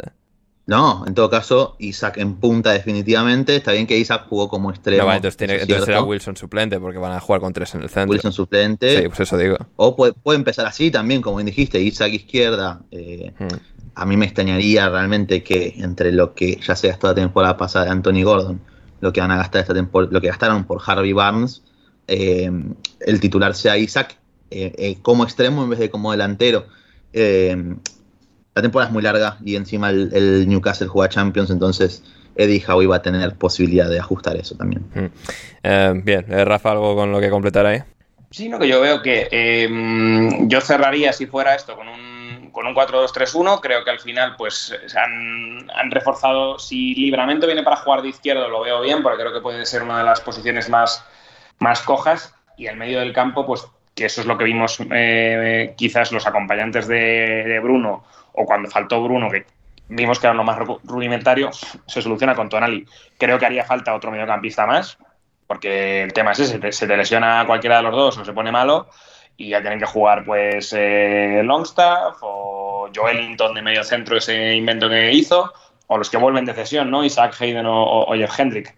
Entonces, pues bueno. Imagínate jugar con eso, Hayden o Hendrick en la Champions League, ¿eh? Imagínate. no, bueno, no, a ver, a ver, igual, a ver, que Joelinton le ha dado resultados impresionantes y, y Longstaff, pareciéndonos, creo que a todos, un burro sin igual y ha jugado bien, entonces no, no tiene motivos Eddie Howie para no confiar en ellos. Yeah. No, pero si yo te digo más que esos te pueden solucionar pues la papeleta, supongo que el día del Wolverhampton, pero claro. a efectos de rotación lo veo bien, pero a efectos de solución, si tienes un problema de una lesión larga, creo que hay que tener algo más en el armario en el, en el medio del campo. Pero vamos, por lo demás creo que tendrán que pelear porque Liverpool, Chelsea y demás, este año o Tottenham esperamos un poquito más de ellos de cara a, a pelear la Champions. Mm, efectivamente. Y um, Héctor, vamos con el Liverpool, que um, tú vas a estar viéndoles. Ander, dígame, Ander, dígame, dígame. Ander, perdona, no podemos cerrar. No, no he oído ni una palabra, ni una de Ryan Fraser. Eh, Héctor, o sea, pregúntate por qué es eso. ¿Sigue en el club? No. Ahí está. Claro que sigue en el club y seguramente por delante de Harvey Barnes. O sea, que voy por delante, eh, Héctor, no te flipes. Ah, que voy por, por delante, delante, pero si no sé, nadie, nadie, se acuerda de que está ahí. Mirá, si voy a mirar cuántos partidos jugó Ryan Fraser no. el año pasado, un momento. Por delante, ah, por delante en el comedor, por delante ah. en el comedor, me refiero. Eh, no, en tres años ha jugado menos de 30 partidos, Ander, ya te lo digo, que, que esto lo miro cada semana los lunes por la mañana para... para Tres titularidades eh, eh, el año pasado de 3,5 unidades de 90 minutos. Claro, o sea, mira a ver en Premier League 2, que seguramente alguna, alguna tenga. Eh, nada, sí, si quieres pasar a Liverpool, pero no podía dejar esto. Sí. Y también una cosa importante, se habla mucho en Brasil de Bruno ya moviendo la silla, ¿eh? Uh, ¿en serio? Ah, pues sí, no era súper sí, feliz con Joelinton, que es su padrino y tal, y no sé qué. y- Ah, No, no sé si será dinero, o, pero ya se habla en Brasil mucho de Bruno moviendo la silla y de que eso de renovar, que ya le llamen otro día, que, que no tiene prisa. Ah, bien, bien, bien. Ah, buen dato ahí, buen dato ahí. Em, Tú, Héctor, vas a ver al Liverpool en la jornada 2 en directo, en vivo y en directo. Em, a ver, eh, expectativas de, de un Liverpool que ha, bueno, eh, reformado su centro del campo de arriba a abajo. No tenemos claro quién va a ser el mediocentro defensivo de este equipo o qué demonios van a hacer. Eh, pero, eh, por lo demás, bueno, pues han hecho un poco lo que tenían que hacer, ¿no? Tera- Terapia de choque. Soboslai y McAllister dentro. McAllister debería ser un encaje bastante ideal para este equipo. Soboslai veremos. También debería ir bien por la calidad que tiene. Pero uf, hay que ver, hay que ver, porque no vienen de un año especialmente fácil. Y de nuevo, pues hay mucho delantero ahí que está muy bien, pero pues, esto, traspasar a Fabiño sin tener todavía nadie más ahí que no sea Trent Alexander Arnold jugando de pivote, es una apuesta arriesgada. Sí, el Liverpool es rock and roll. El Liverpool es literalmente rock and roll. Y, y la temporada pasada yo vi un 9-0. No sé qué me voy a encontrar esta temporada. Porque No vuelves si- de nuevo al Liverpool Bournemouth. Correcto. No sé si será un 7-4, un... No sé, no sé qué te puedes encontrar realmente. Además, no, por, por suerte, que no por desgracia, no he visto ni un solo minuto del Liverpool en pretemporada, con lo cual, eh, quitando vídeos de Darwin metiendo goles y fallando alguno, no, lo único que sé son los nombres que, que han traído y mirando un poco a que la defensa pues ha pasado un año para ellos y Van Dijk ya se le cuestiona hasta aquí en, en Lowlands y Trent en el centro del campo que, que aporta mucho pero defensivamente a, a medio plazo eso quiero ver yo a Trent contra el centro del campo del Manchester United por ejemplo o del Manchester City Mm, puede ser una temporada que, que va a ser de extremos. O Darwin acaba con 37 goles en liga y, y el Liverpool mete 143, o realmente va, yo creo que van a tener bastantes noches de llevarse un poco las manos a la cabeza por falta de, de estructura. Hmm, va a ser interesante porque también está Curtis Jones, sigue Thiago en el equipo, pero habrá que ver cuál es eh, la forma definitiva que, que toma este, este Liverpool. Gonzalo, Rafa, no sé si tenéis algo breve para mencionar o nos vamos Sí. con, el, con el Brighton. A ver, Gonzalo, breve. Eh, no, un poco lo que dijo Héctor, es que la principal duda de este equipo es a nivel defensivo, no solo por el factor Trent, porque obviamente Trent es alguien que no sabe defender directamente, pero el Liverpool en su mejor momento tenía eh, las herramientas y tenía los jugadores para poder eh, evitar que quedara tan desprotegido Trent, para protegerlo por sistema y por los jugadores que estaban cerca de él. Eh, creo que el Liverpool ha mejorado, ha hecho un cambio, un lavado de cara espectacular en la posición que más lo necesitaban, que eran todo el mediocampo. Eh, falta, bueno, ver qué van a hacer con el, con el mediocentro. Hay una realidad también. Viene Fabinho a jugar la temporada que jugó, la tempor que jugó el año, este último año, ¿no? Que fue desastrosa. Y te viene Arabia con una oferta para sacarte encima a él, que te dan plata además y que encima te sacas su sueldo encima. No, sí, sí, o sea, el traspaso, es- lo- el lo traspaso es lógico, pero que no haya nadie todavía, o sea, que hayas fichado como a dos interiores, pero no al medio Sí. centro y estés ahí con labia, que sí, que no, es como, bueno, el año, la temporada empieza ya, o sea, Claro, también, bueno, y, y también que yo no sé si Lavia está preparado para ser titular de entrada en este, en este equipo. Eh, me parece muy bueno, muy bueno y que creo que su fichaje sería un acierto, pero lo veo más al, no al largo plazo, pero sí al medio, Mm. ¿no? Para que sea un jugador de impacto eh, en el momento, salvo que, que Klopp confíe en él y que el jugador le devuelva esa confianza, eh, que puede pasar también, porque realmente creo que Romero es muy buen jugador. Eh, y bueno, mientras tanto el Liverpool va a tener que hacer un poco lo que está haciendo en los amistosos, la manera de, de poder reemplazar a Fabinho, utilizando a Alexis de medio centro, como lo hemos visto en el Brighton tantísimo tiempo, siendo uno de los jugadores que más recuperaciones por partido eh, tenía en el Brighton. Entonces es algo que Mm. lo puedes trasladar al Liverpool porque son equipos que juegan de maneras similares, a ritmos parecidos, eh, y encima sumaste a un mediocampista como Soboslai, que es muy polifuncional y que a nivel defensivo ayuda muchísimo, eso también se ha visto en estos partidos. Insisto, son todos amistosos, pero por lo menos nos permiten guiarnos un poco a lo que vamos a poder ver con estos jugadores que tiene actualmente el Liverpool en la temporada. No creo que Klopp utilice, como está haciendo ahora, a Trent y Alexis de medio centro, o a Curtis Jones, que viene a hacer un cierre de temporada espectacular, un europeo sub-21 muy, muy bueno, eh, siendo uno de los mejores jugadores de, los Three Lions que se consagraron campeones y que también en, pretemporada está haciendo realmente muy bien. Entonces, hasta ver qué resuelve el Liverpool en esa posición, tiene por lo menos algunos parches, bien es cierto, con, con Héctor, habrá que verlos después. Eh, cuando toque contra equipos, bueno, contra el United, contra el Chelsea, contra el City, ver cómo reacciona ese mediocampo también es la principal duda. Pero por lo menos en el día a día, por ahora está bien, con la principal duda en la, en la línea defensiva. Pero yo creo que Liverpool va a estar ahí peleando por Champions y quién sabe si todo sale excelentemente bien, incluso volviendo a estar ahí a la altura de, del City, peleando con el Arsenal por el segundo puesto quizás, eh, son todas posibilidades.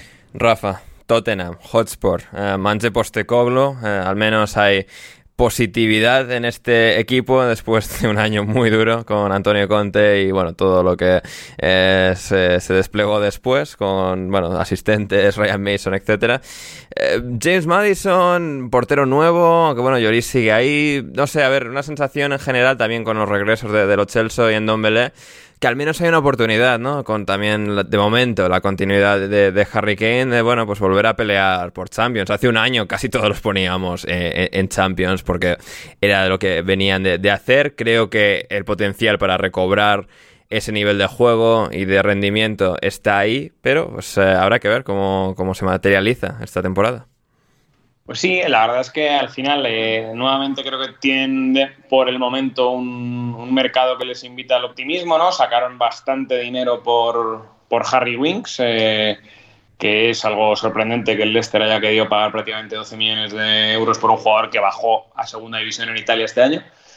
Y bueno, pues evidentemente es atractiva la, la idea de Madison en un, en un Tottenham. Eh, ver si Manor Solomon con regularidad puede aportar también, entiendo que más como un jugador de segunda unidad, pero, pero bueno, y viendo pues esos, eh, esas adiciones de jugadores que han estado cedidos el año pasado, que a ver qué pasa con ellos, ¿no? Parece que, por ejemplo, en Don Belé sí que le tienen más que abierta la puerta. Eh, creo que hoy he leído Galatasaray o he leído algo en Turquía. ¿En pero serio? Bueno, He leído no puede ser, yo pensé que, que, era la resurrección de Ndombele, el, el jugador más entretenido de toda la liga. ¿no? Estoy completamente anodadado, quedé de piedra con lo que me estás contando, Rafa. No, no puedo creer. Pues fíjate, yo, yo pensaba sobre todo, dado que ellos estaban abiertos un poco a la salida de, de Hoybier, o pues creo que podía dar. Que es un jugador aprovechable, me refiero, tiene 26 años. No, no, yo no le digo, lo digo por vos, obviamente. No, no, no, pero, pero es la broma de que a ver, a ver cuándo va a resurgir el Ndombele y, o sea, sigue claro, siendo el, el, vago cabrón que ha sido en los últimos cuatro años. Ah, y aceptar que gastaron 65 millones en este, en este muchacho, que, a ver, sí, sí. malo no es, pero. Pero no sí, es de Por algo vienen. Por algo vienen todos los técnicos, todos, uno tras de otro, y nadie lo quiere también. Eh. Yo pensé sí, que o sea, la, con... la, esperanza era como, bueno, Postecoglu, entrenador ofensivo, claro. muy buena gente, pero es que... No, y, que, ni, y, que tenía, y, que, y, que, tenía sentido, que tenía sentido. El problema es, eh, bueno, al ciertos fanáticos del Tottenham que se piensan en Ndombele es, eh, es Eriksen en su mejor momento. Arroba Rodrigo Cumbraos, eh, Rafa.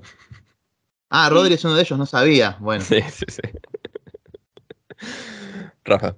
No, y lo que decía, que creo que tiene, tiene mejor, bueno, iba a decir mejor pinta, creo que mejor pinta no, porque el año pasado yo creo que yo, yo fui uno de los que les daba muy alto, con un buen entrenador, con, con buena inversión en el mercado y que luego no, no salió, pero creo que sí que al menos la, la idea de Postecoglou pues parece atractiva, parece algo más positiva de lo que, de lo que viene el, el Tottenham y bueno, que se han hecho apuestas, ¿no? El, el pago pues, definitivo de, de Kulusevski, ver cómo como decíamos, cómo encaja, cómo encaja Madison, el cambio en la portería, que yo creo que puede ser algo de lo más traumático después de los 15 años que ha estado Lloris en, en la portería, a ver si Vicario está a la, a la, altura. Pero bueno, creo que sigue teniendo, por ejemplo, de, mm, problemas en, en, el centro de la defensa. ¿no? El, el, además, en el mercado no, no, han ido a. De momento no han ido a por nada de eso. Este chico que suena del Werder de Bremen me suena que es más medio centro. Wolfsburgo, eh, Van de Ven. Es, es, más medio centro que central, ¿no? Eh, sí, pero creo que la, la, idea sería para que jugase en defensa, en todo caso, fuese con, eh, solo al lado del de, de Cuti o con un tercero. Ah, estamos hablando Van de, Van de Ven, solo, estamos hablando de. Sí, de pasamos a hablar del. del, del- estamos a- pasamos a hablar de Wolverhampton y nadie me, me avisó. Es verdad, claro, que los nombres que suenan ahora comparado con la ventana de fichajes del año pasado, pues sí, parece un poco más bajonera, pero bueno, dicho lo cual, yo creo que tienen, tienen elementos para, para poder pelear la para poder pelear el cuarto puesto seguro. Sí, sí, eh, en principio sí.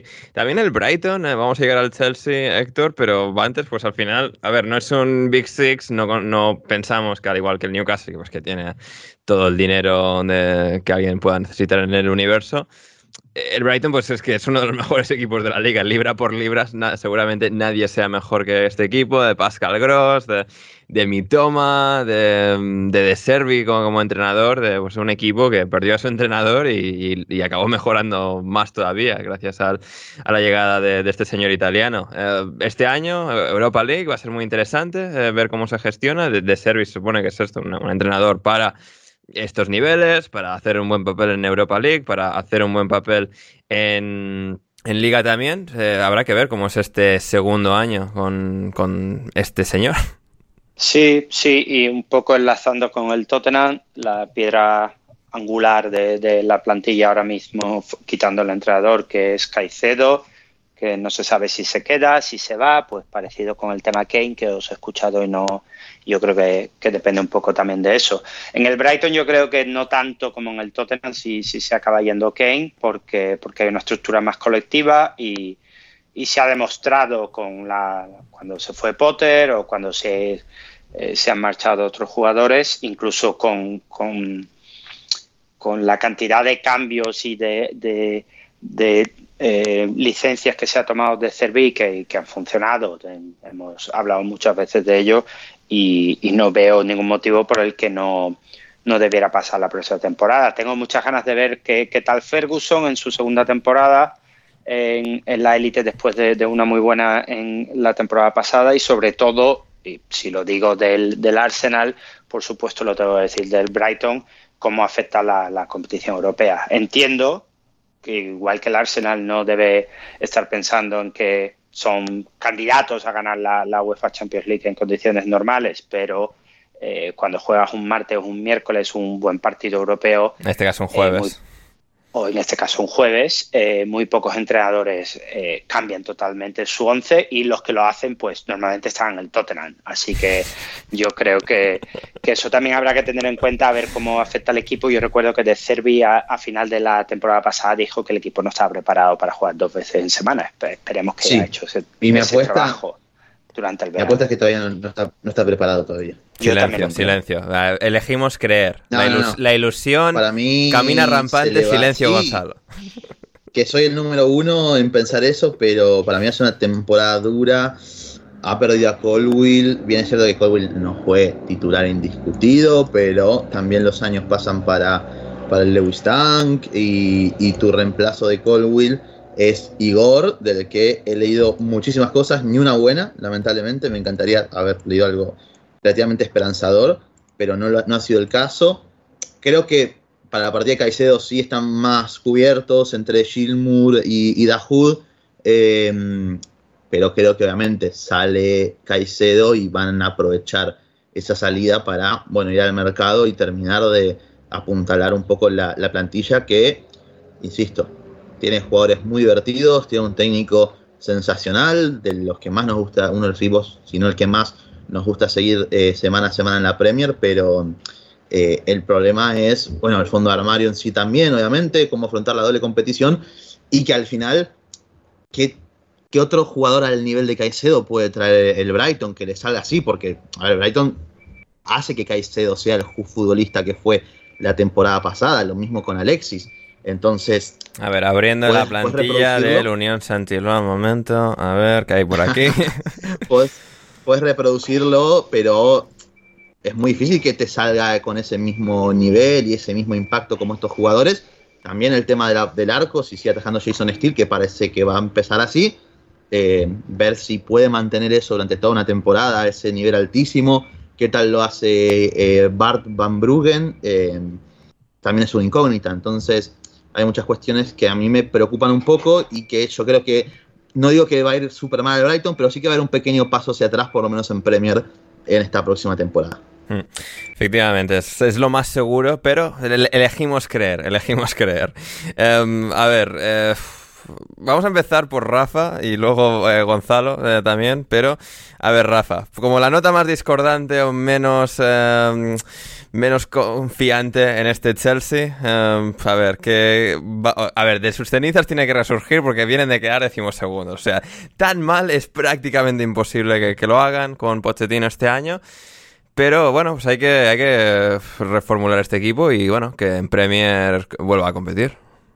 Yo es que me sigue dejando muchas dudas. Creo que los eh, fichajes nuevamente son meter a mucha gente eh, y a mucha gente que, no sé hasta qué punto eh, Nicolás Jackson, el delantero. Bueno, pero ya no está y... Félix, Rafa, eso es un punto a favor. Sí, hombre, lo mejor que ha podido hacer el Chelsea es no renovar y, y cuando el Atleti ha dicho, oye, ¿lo queréis otra vez? decir, uy, es que.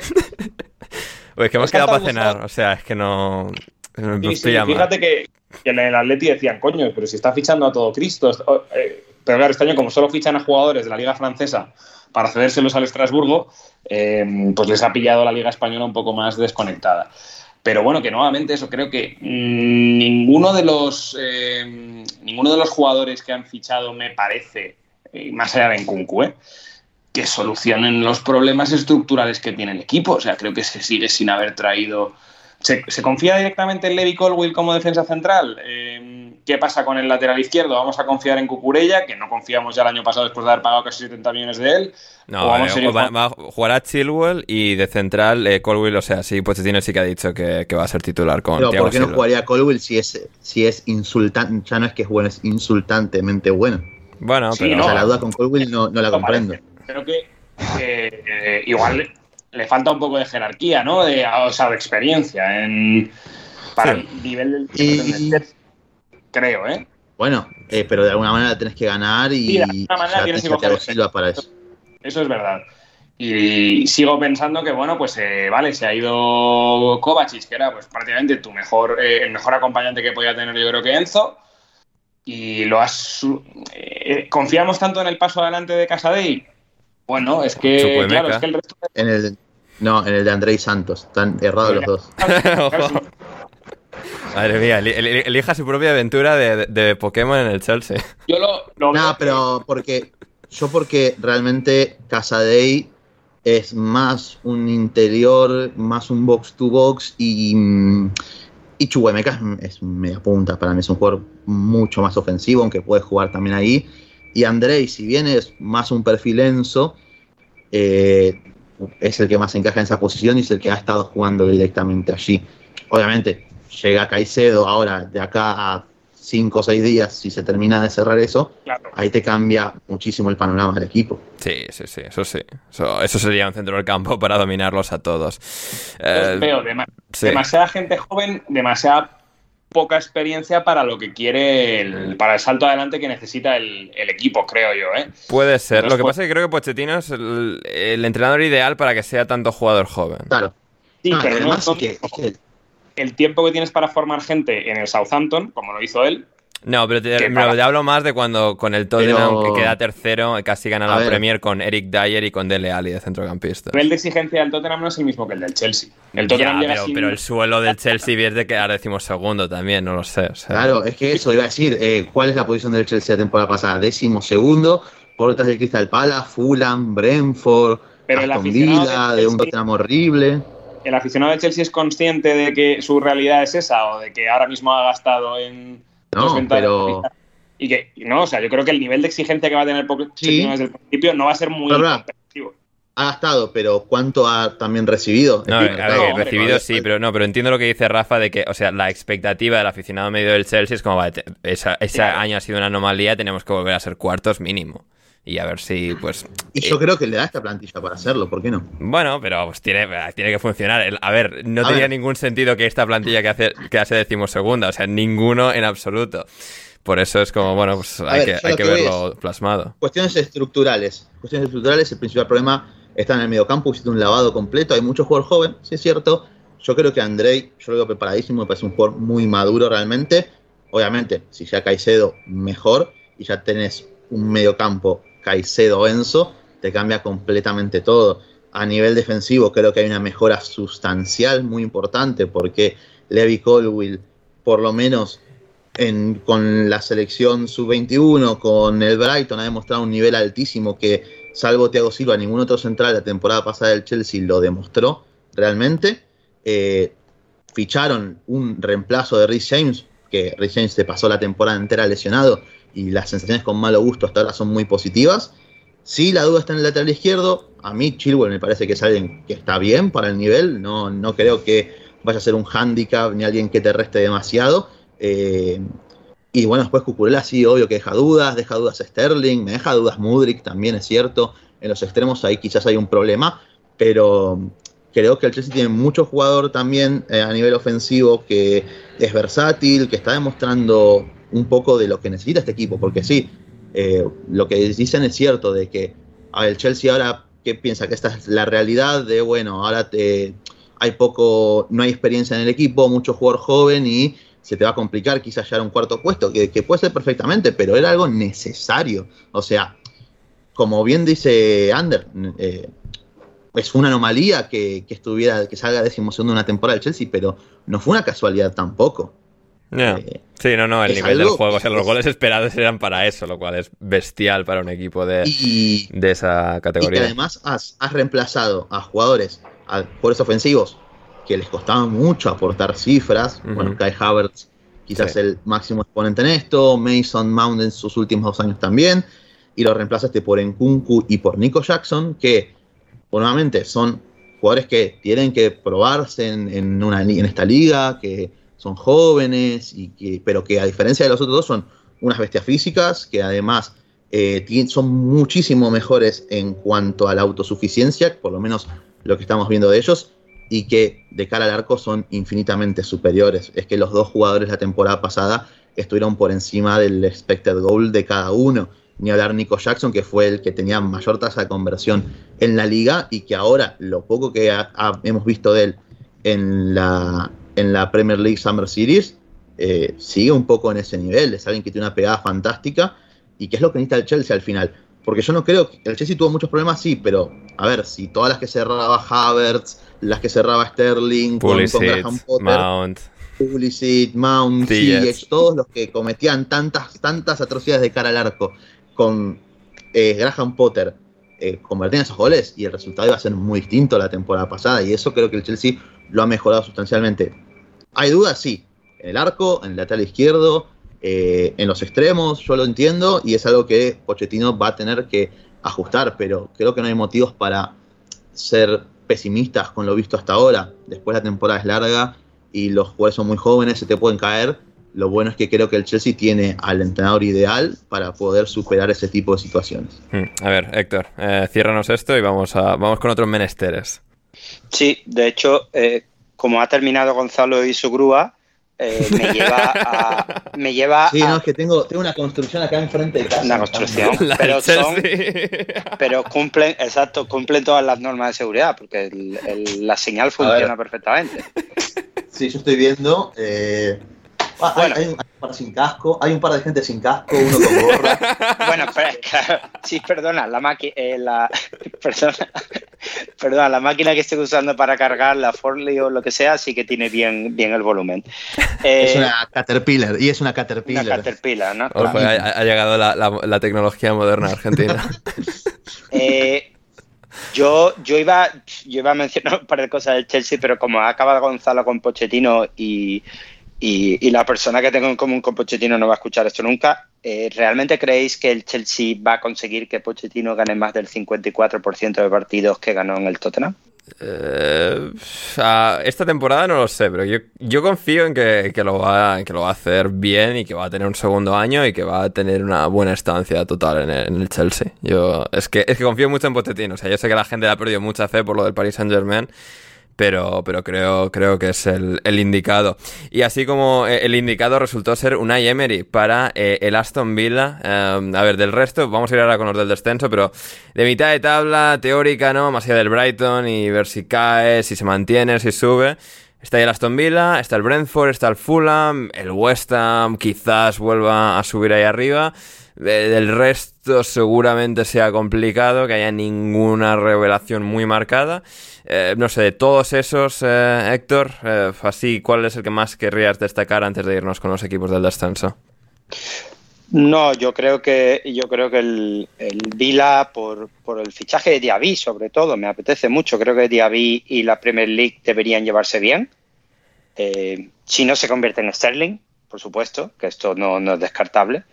Eh, y me, apetece mucho, igual que tampoco creo que, que la Aston Villa vaya a ser una revelación, porque creo que una Emery es como Pochettino en este sentido, que, que en competiciones de eliminatorias y eso sí, pero en competiciones de ligas normalmente tienden a la extracción, por eso mi pregunta del porcentaje de, de Don Mauricio. Pero creo que vamos a poder disfrutar bastante de Diaby en la Premier League si no sale como Bailey o como Sterling. Y, bueno, la resurrección que, consiguió, que eso no hay que olvidarlo, por mucho que si, si vuelven a acabar décimos esta temporada o algo así, del Vila de Emery, pues, pues hay que, ver cómo, cómo, lleva ese proyecto, cómo intenta ganar alguna de las copas o la conference o lo que pueda. Y, nada, y a ver, a ver qué tal va su lucha con, con Fulham, Brentford y algunos de esos que han mencionado por ahí en zona media. Va a ser muy, muy interesante. A ver, en cuanto al descenso, sobre todo, y en el programa intersemanal, dígame, Rafa. Yo creo que el, del equipo de mitad de tabla que ha hecho el, el mercado más atractivo, quizás, que es el, que es el West Ham. Eh, sí, efectivamente, una cosa sí. loca. Yo creo que no podemos dejar. Hey, pasar. Igual.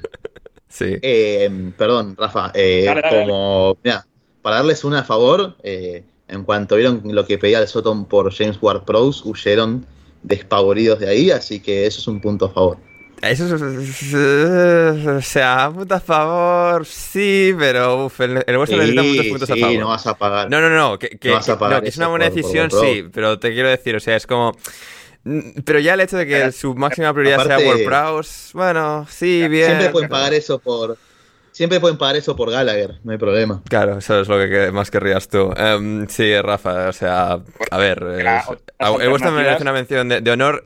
Haremos un poco más de previa en el programa intersemanal de los equipos que nos han quedado en el tintero, pero lo del West Ham, o sea, uff, eh, uf. Bueno, y que eso, que parece que la alternativa puede ser sino McTominay, o sea, es que vamos... No, no, McTominay de... y Maguire el 31 de agosto están entrando por la puerta de London Stadium, Rafa, marca mis palabras eh, a fuego.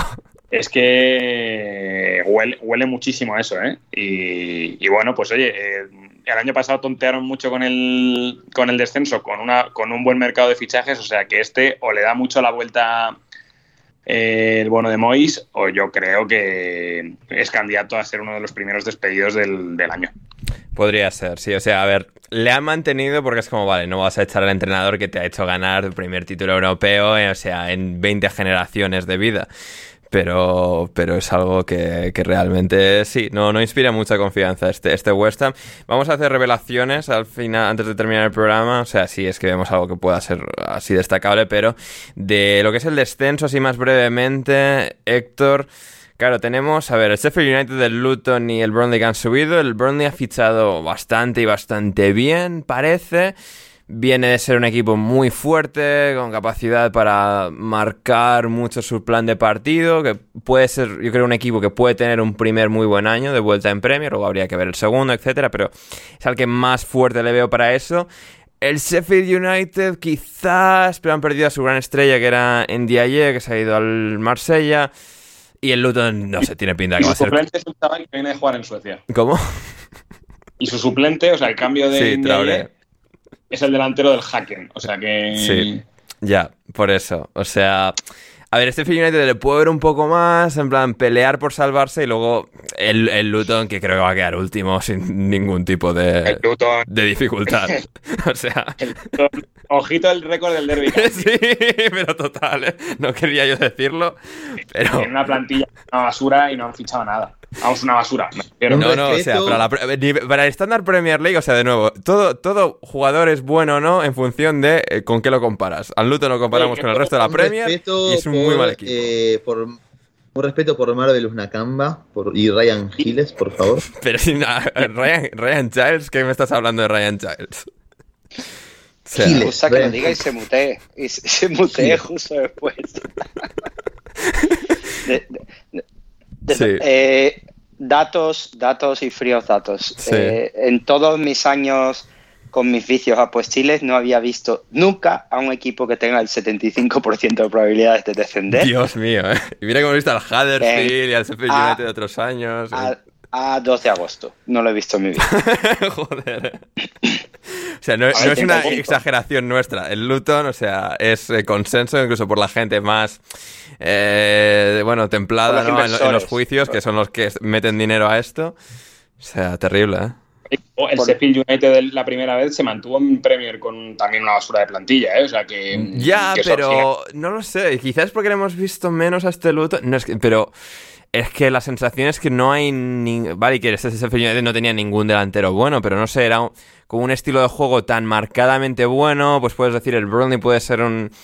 Un símil, digamos, con Company, que pues tienen un sello de juego muy, muy bueno. Es que el Luton con Rob Edwards no sé si es tan capaz de hacerse fuerte en- en el- a través del colectivo. No sé, y No. que mm, yo veo una plantilla con muchísimos con muchísimos huecos, o sea, los centrales para empezar, o sea, me parece muy bonito lo de querer aguantar con, con Tom Lockyer, pero hay que recordar que le, le dio un chungo el día a la final del, del ascenso, Sí. pero tiene tres centrales, ¿eh? y el otro es Risburg, que los que hemos seguido al West Ham en su día, recordamos también que clase de central es, chico esto es guapo y con buena planta, pero más, más blando que la mierda de pavo. tiene 7, 8 pivotes, eso sí que tiene, porque con el fichaje de Nakamba y tal, se junta con Empazu y con Alan Campbell, pero es que luego no, jugadores ofensivos no tiene y sobre todo no tiene contrastados, porque ¿qué ha traído? A Tahit Chong, este canterano del Manchester eh, United que está ahora en el Birmingham, pero que es un jugador de Championship, no es un jugador, creo yo, para, para estas tal. Y luego igual es que los fichajes que han sido un chico que viene del Rotherham, Chedoziok Bene, o sea, el delantero irlandés del, del Rotherham, que es un equipo que pelea por no bajar al One, o sea, creo que los, el, el nivel es muy bajo, sobre todo yo creo que a, ni- a nivel ofensivo, ¿eh? o sea, yo creo que el- el de- los delanteros centros, pues Adebayo y Morris, pues no están mal, pero no tiene jugadores de banda interesantes, ni tiene jugadores de segunda línea. Mm, La veo una plantilla con muchísimas, muchísimas limitaciones. Sí. Eh, Es más, Rafa, esta plantilla en, en Championship no estaría entre los favoritos para ascender No. este año. No, no, es- a ver, es que era, Ni- ni era, de lejos. era eh, el, el- los sal- en salarios, era, eran ellos y el Coventry los dos menos que pagaban de toda la liga, de todo Championship, en segunda. El Coventry incluso este año creo que solo pagan menos que ellos el, el Plymouth, que es de los que ha subido del League One. O sea Sí, que por eso. so- otros equipos como el Sheffield Wednesday o el, o el Ipswich pagan más que, que el, que el otro equipo que llegó a la final. Es que el tema es ese, que son eran dos equipos los que podían subir a Premier que fue mucha sorpresa que se colaran los dos, no solo en playoff, sino en la propia final del playoff. Entonces Mm. tenían que reconstruir mucho, pero yo creo que, por ejemplo, el Forest también tenía una basura de plantilla y por eso fichó 35 jugadores. Que Claro, no digo claro. yo que sea la solución, pero que entre fichar Pero ni tanto Dos. ni tan calvo, o sea, yo que sé, ficha a uno bueno por lo menos, uno, o sea... aquí que- te camisetas, si quieres vender al Luton en Tailandia, pues es que lo tienes complicado. No, y que aparte, y que aparte si vas fichando jugadores del Rotterdam, del Birmingham y tal, pues ya sabes dónde vas. Es como cuando el Norwich fichó a los del Werder Bremen que había descendido en Sí, Bundesliga, sí, al, sí, sí, al- sí. al hoyo que fue, literalmente. O sea, no, no hay otra. Pero del, del descenso así rápido, yo creo que Sheffield y Luton, muchas, te, te diría más del 50% de opciones de que, de que desciendan si no cambia mucho la cosa de aquí. Claro, luego hay mercados, inviernos y demás, o, o lo compra Bahrein o yo qué sé. Todo Sí, bueno, el Luton pasar. que además veremos el follón con el estadio de que su primera su- la primera jornada no la van a jugar. Ha sido aplazado el primer partido del Luton en la jornada 1 porque no pueden porque no está el estadio preparado para jugar contra el Burnley. Oye, pero alguien nos ha dicho que está en un barrio, está entre casas Sí, y se ah, pasa. Sí. Ah, yo pensaba que Sí, estaban yo creo- afueras. No, ¿en Es una- serio? No, no, No. Es una cosa muy curiosa, ¿eh? Ah, sí. curioso, no puedo Joder, creer. Espera, voy a, buscar, visto. voy a buscar fotos. Espera, a ver, entre casas, y tiene, un pub, ¿eh? Y tiene un pub dentro del estadio, ¿eh? Sí. Un pub dentro del En- estadio. Ostras, qué chulo Sí, eso. sí. En, en Eindhoven, en Eindhoven están moviendo el Philips Stadium porque está muy cerca de casas y dicen que no, no pueden competir y que lo van a mover. Ost- Más ¡Astras! cerca, además. O sea, pero hay, pero hay casas. Eh, eh, mira, y por una de esas casas como que se entra al estadio. Sí, sí, ¿Os está como en, el, como en España, la comunidad. Sí. Curioso, ¿eh? Curioso.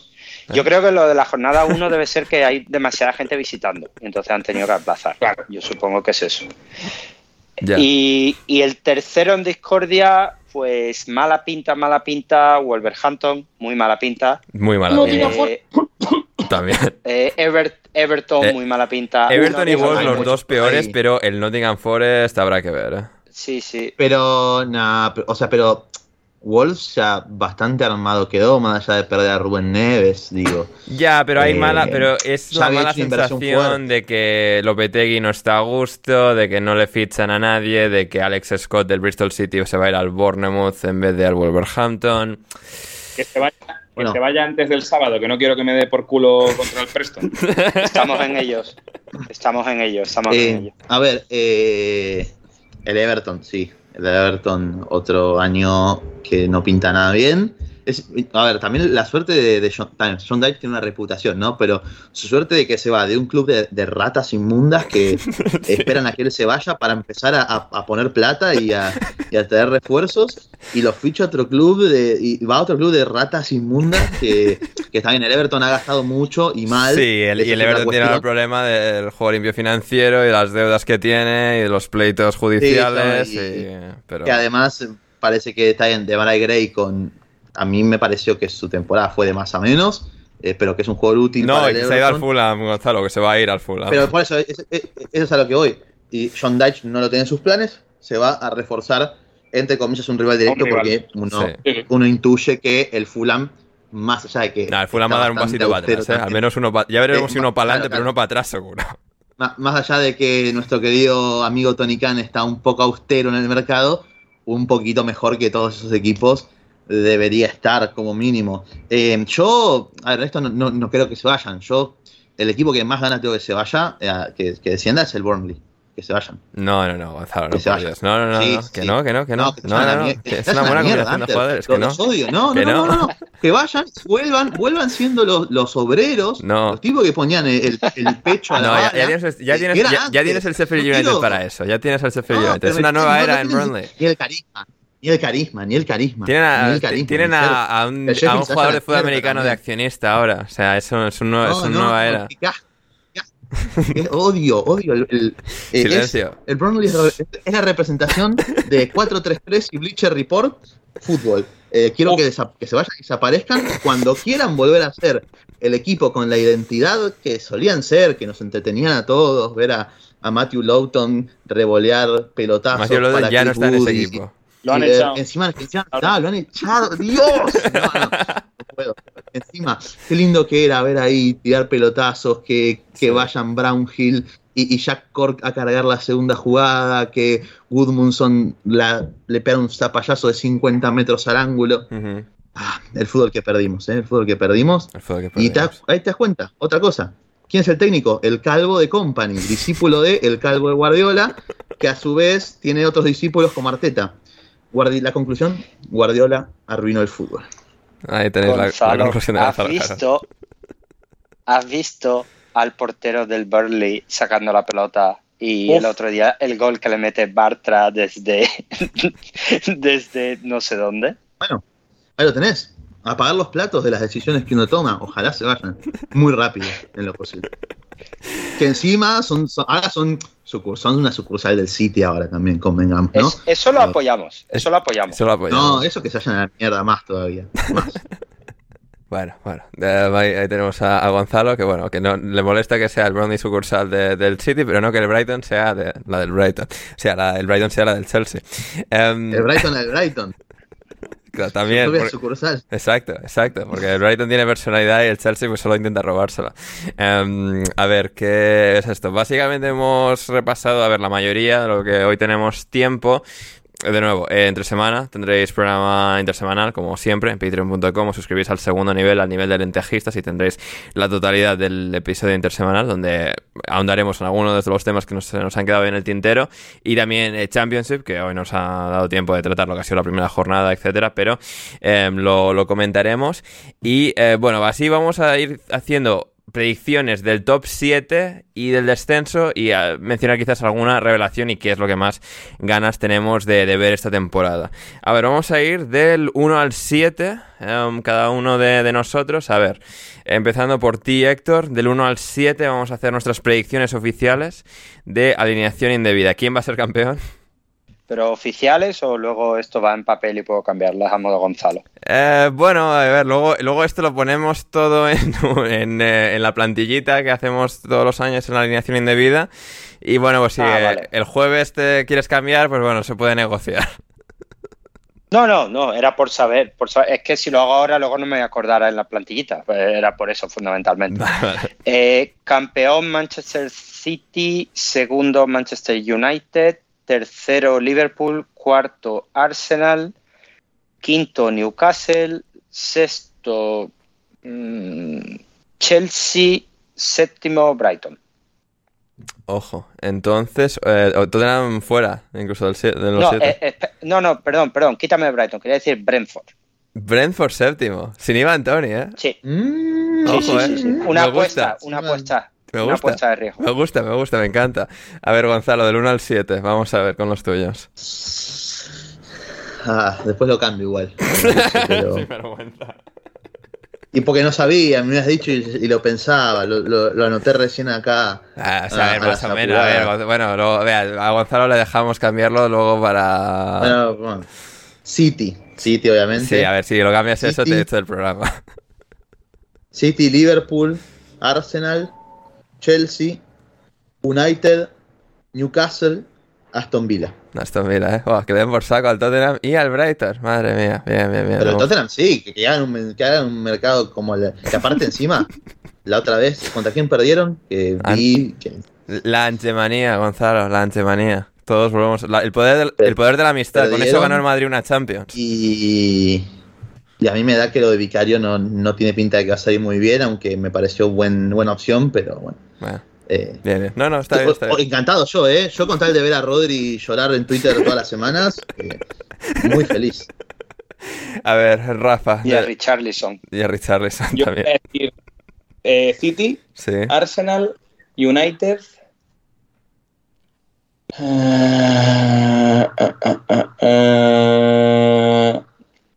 A ver, Rafa, para hoy. Liverpool, Liverpool. Liverpool, Tottenham, Chelsea, Villa.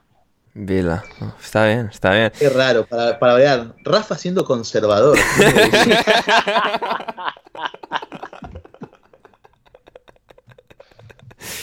Madre mía. la- He dicho el Chelsea muy arriba, más de lo que yo quería. ¿no? A ver, yo voy a ir City primero, Arsenal segundo, Manchester United tercero, Liverpool cuarto, Chelsea quinto. Joder, sí, tengo dudas. ¿eh? Aquí estoy aquí dando caña a vosotros y luego yo no tengo claro, pero sí creo que United tercero, Liverpool cuarto, Chelsea quinto, Tottenham sexto em, y séptimo Newcastle. Creo, creo que va a ir por ahí un poco la, la cosa. Si mira que quiero confiar en Chelsea, en Tottenham, lo de no tener competición europea sobre todo, y alcanzar al United y al Liverpool, eh, Liverpool, perdón, pero creo que United y Liverpool es que tienen suficiente solidez, más allá de que el Liverpool necesita todavía el medio centro, para, para quedar en Champions. Así que eso va a ser mi, mi top 7, sin sorpresas, como el Brentford con, con Héctor.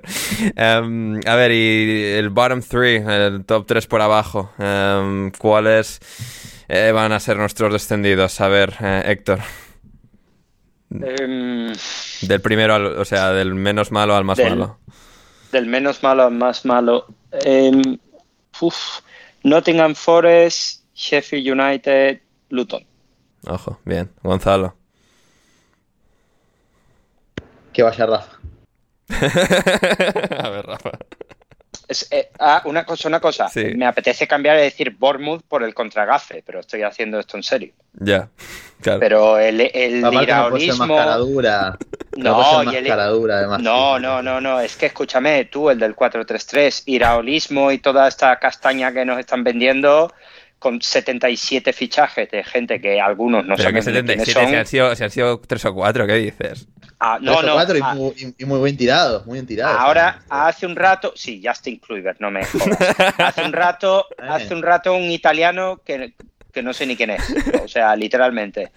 Y, y el chico del Bristol City, sí, muy bien, pero luego hay que rendir el Italiano. premio. Y el nombre, por favor. sí, como, si me, como si me fuera a acordar yo ahora mismo. Luego, luego te lo paso. Así lo he leído antes. Un chico italiano que se lo han quitado a no sé quién, porque esa es otra. Nada, nada más que robando a gente. Y, y tantos fichajes y tanta tontería y tanto iraola y ya verás tú en, en los programas de radio conservadores que escucha Rafa por las noches 73 entrevistas. Claro. 73 entrevistas a Iraola y nada, ala, de vuelta a, a Championship. Tar- tarda- ¿Tardas mucho en ir de Bournemouth al estadio?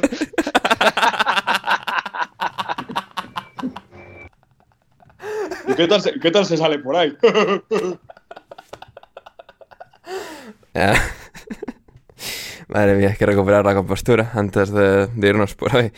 Em, eh, Rafa, a ver, tú- tus tres que se van de- del decimoctavo al vigésimo.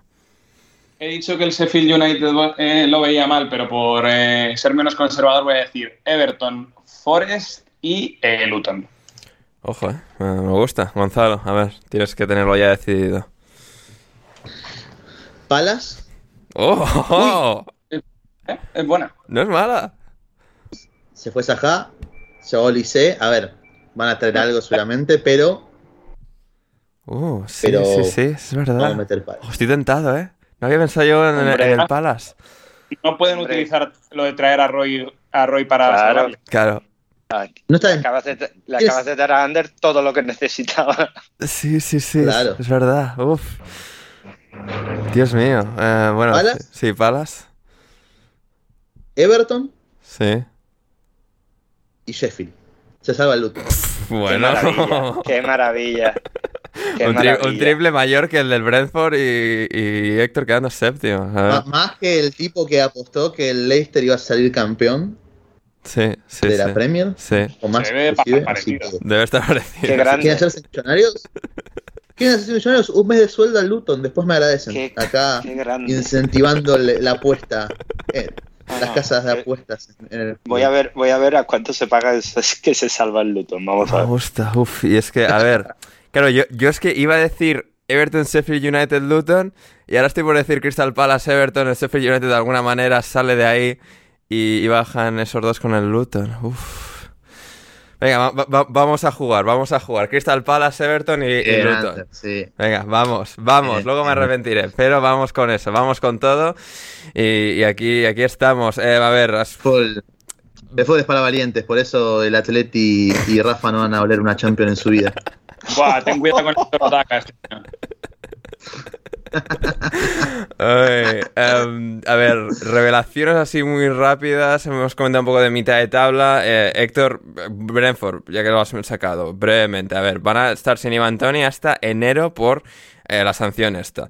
Eh, Kevin Schade es a quien lo fían todo. Ya estuvo los últimos meses cedido por el Friburgo. Ya ahora ha sido comprado en, en su totalidad. Ha llegado un portero del Friburgo también para sentar, bueno, para que Raya se vaya por ahí y Strakowska sigue de, de suplente.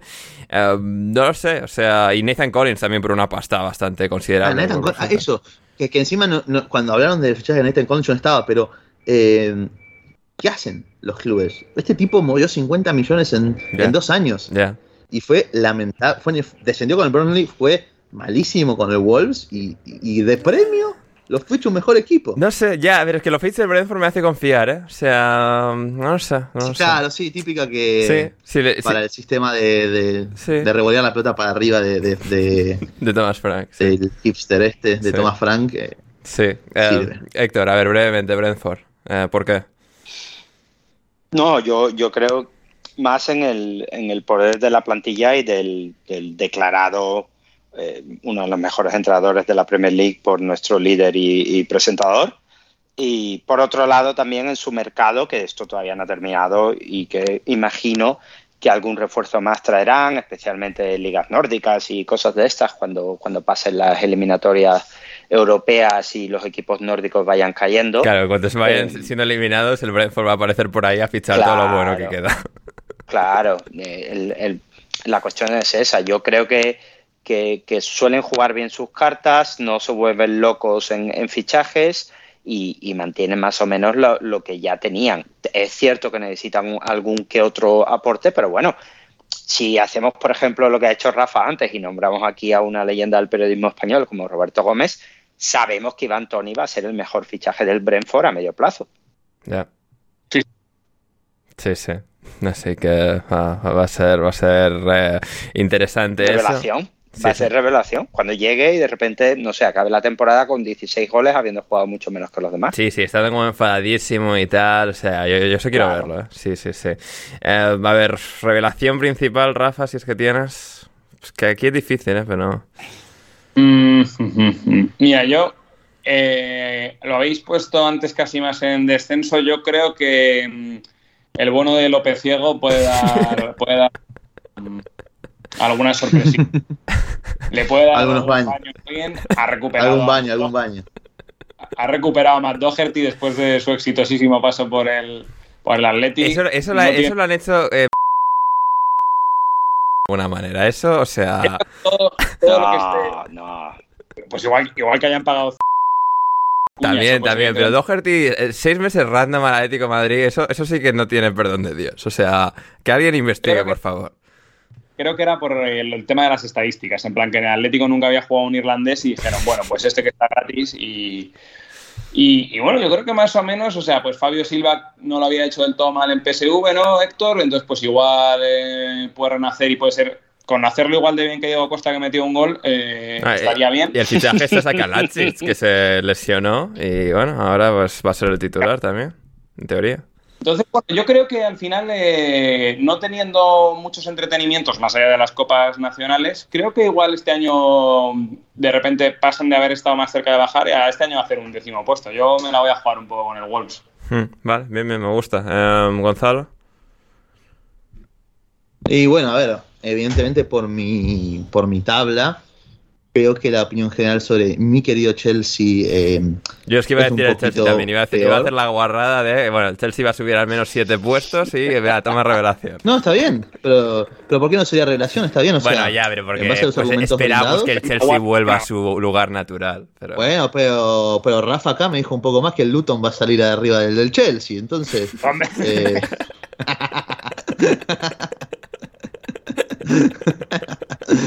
hablando en serio. No, el Chelsea creo que sí, porque el hecho de entrar a Champions después de un año tan malo, con tanto recambio, con un entrenador nuevo y, demás, eh, y con una plantilla a día de hoy incompleta aún para mí, eh, creo que puede ser una, es una relación, no solo por resultados, sino porque creo que es un equipo que va a, hacer que el fanático del Chelsea vuelva a disfrutar de, lo lindo del fútbol. Ajá, eh, me gusta. Que insisto, es algo en lo que Rafa nunca ha disfrutado en su vida, porque es del Atleti, entonces. Y, Ay, madre mía. Te quiero, Rafa. Te quiero, Rafa. hemos, venido con, energía a este primer episodio de la temporada. Eh, sí, yo voy a decir el Chelsea también, porque aunque me apetecería decir el Bournemouth de Iraola, Creo que es que hay mucho equipo en medio, que Brentford, Villa, Brighton, que al final van a tapar todos los puestos entre medias y eh, no van a llegar a, Europa tampoco porque creo que va a estar ahí el Newcastle cerrando. Sí, yo, yo creo que eh, el Chelsea va a tener que ser la principal relación por la cantidad de puestos que, va a subir y sí, va a ser interesante. Y para cerrar así un poco, la cosa que más queremos, que más interés tenemos en ver o así un par de cosillas. Eh, Gonzalo, empezando por ti, de, esta Premier, además de todo lo ya comentado, ahondando un poquito más. Eh, yo quiero ver a, Alexis en el Liverpool.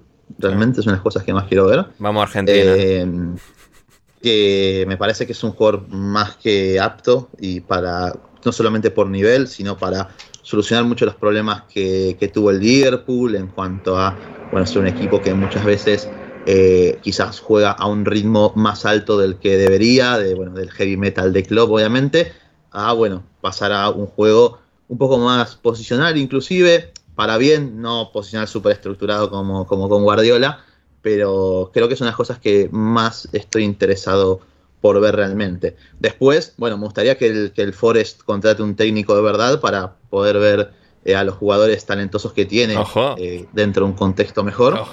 Eh, véase Gustavo Scarpa, véase Danilo, véase Morgan Gibbs White.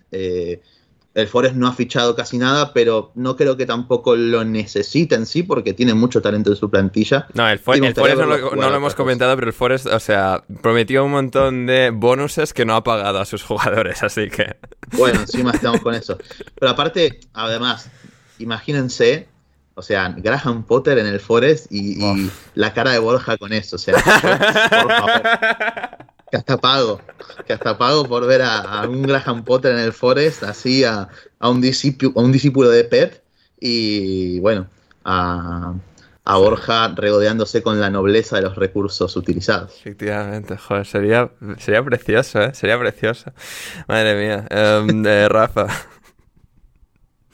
Pues yo fíjate que creo que, como soy un tío raro y tal, tengo ganas de, Bueno. como el año pasado yo me tragué mucho Championship Sí, y demás, sí. eh, ver si el Berley es efectivamente tan está tan adaptado a jugar en la Premier como podría parecer el año pasado en Championship, que era excesivamente superior, ¿no? Entonces quiero ver si esa superioridad que desplegó el año pasado en, en Championship la puede, le puede servir para estar más o menos holgado en, en Premier. Hmm, Es, es buena esa, es, es, es muy, muy, muy buena. como tú dices, además, Ander, ha, fi- ha fichado mucho, ha fichado bien, tiene- Sí. el equipo tiene buena pinta, mucho jugador joven, entonces, pues bueno, tengo, Mm. tengo ganas. A ver, dentro de que va a ser diferente de lo que estábamos acostumbrados. Sí, sí, sí, sí. Em, Héctor. Yo eh, tengo ganas de ver a Tonali, solo a Tonali. O sea, quiero una cámara enfocando a Tonali todo el tiempo, a ver si sonríe, si no sonríe, si, eh, si llueve mucho, si, si pone cara triste, si mira hacia arriba, porque en Milán no llovía, eh, por lo que tengo entendido, nunca. Nunca, nunca, O sea, nunca. Milán- ti- ti- Milán- tiempo de playa todos los días del año en, en Milán. Tiempo. En la playa, de- en en, la playa de Milán, José Alcoba y él, los dos, todo el tiempo. Eh, luego en Milán también, por lo que tengo entendido, eh, era famoso, pero él podía ir por Milán tranquilamente y en Newcastle eso no lo va a poder hacer porque no hay vida en Newcastle. Claro. Eh, Newcastle es, eh, es Riyadh, las afueras de Riyadh, es Newcastle. Y, y claro, yo solo quiero eso, aparte de que Ander, tú y yo ya tenemos el, el, el chascarrillo de Tonali, que lo usará, supongo, algún día en la intro, en la intro así que no lo, no lo voy a, a spoilear hoy. Bromas aparte, yo realmente lo que me gustaría de verdad, porque esta temporada, después de, tanto tiempo con Gonzalo, eh, he aprendido, es que la Premier empiece a parecerse un poco más al Brasileirao. En el Brasileirao dicen que hay 15 grandes y normalmente uno o dos siempre caen. Yo ya tengo ganas de que caigan. Eh, el Everton no me apetece por lo del cambio, por lo del campo nuevo, pero no sé, un Tottenham, un, un West Ham. Eh, West Ham, West Ham. Iba West Ham, decir- Sí. o sea, algo, ah, ¿sabes? Algo así impactante. Incluso te diría el Vila, que caiga el Vila. De repente que desciendan el Vila y el West Ham. Sería realmente bonito. Y, y yo creo que, que, que dado que el fútbol está amenazado de muerte por, por los dueños del Newcastle y ese país del, del que usted me habla, Sí. pues yo creo que la Premier League tiene que, que intentar ser más el fútbol de, del pueblo y no hay forma mejor que ser el fútbol del pueblo que descendiendo a los grandes. Yo ya no voy a consentir aquí insultos a Arabia Saudí, porque ahora la aerolínea del país va a patrocinar a la camiseta del Atleti. O sea que vuelve a ser un país. Vamos. Me, me parece bien, me parece bien. Excelente, excelente. Esta- De hecho, estos, son, los estos son 50 nuestros principios.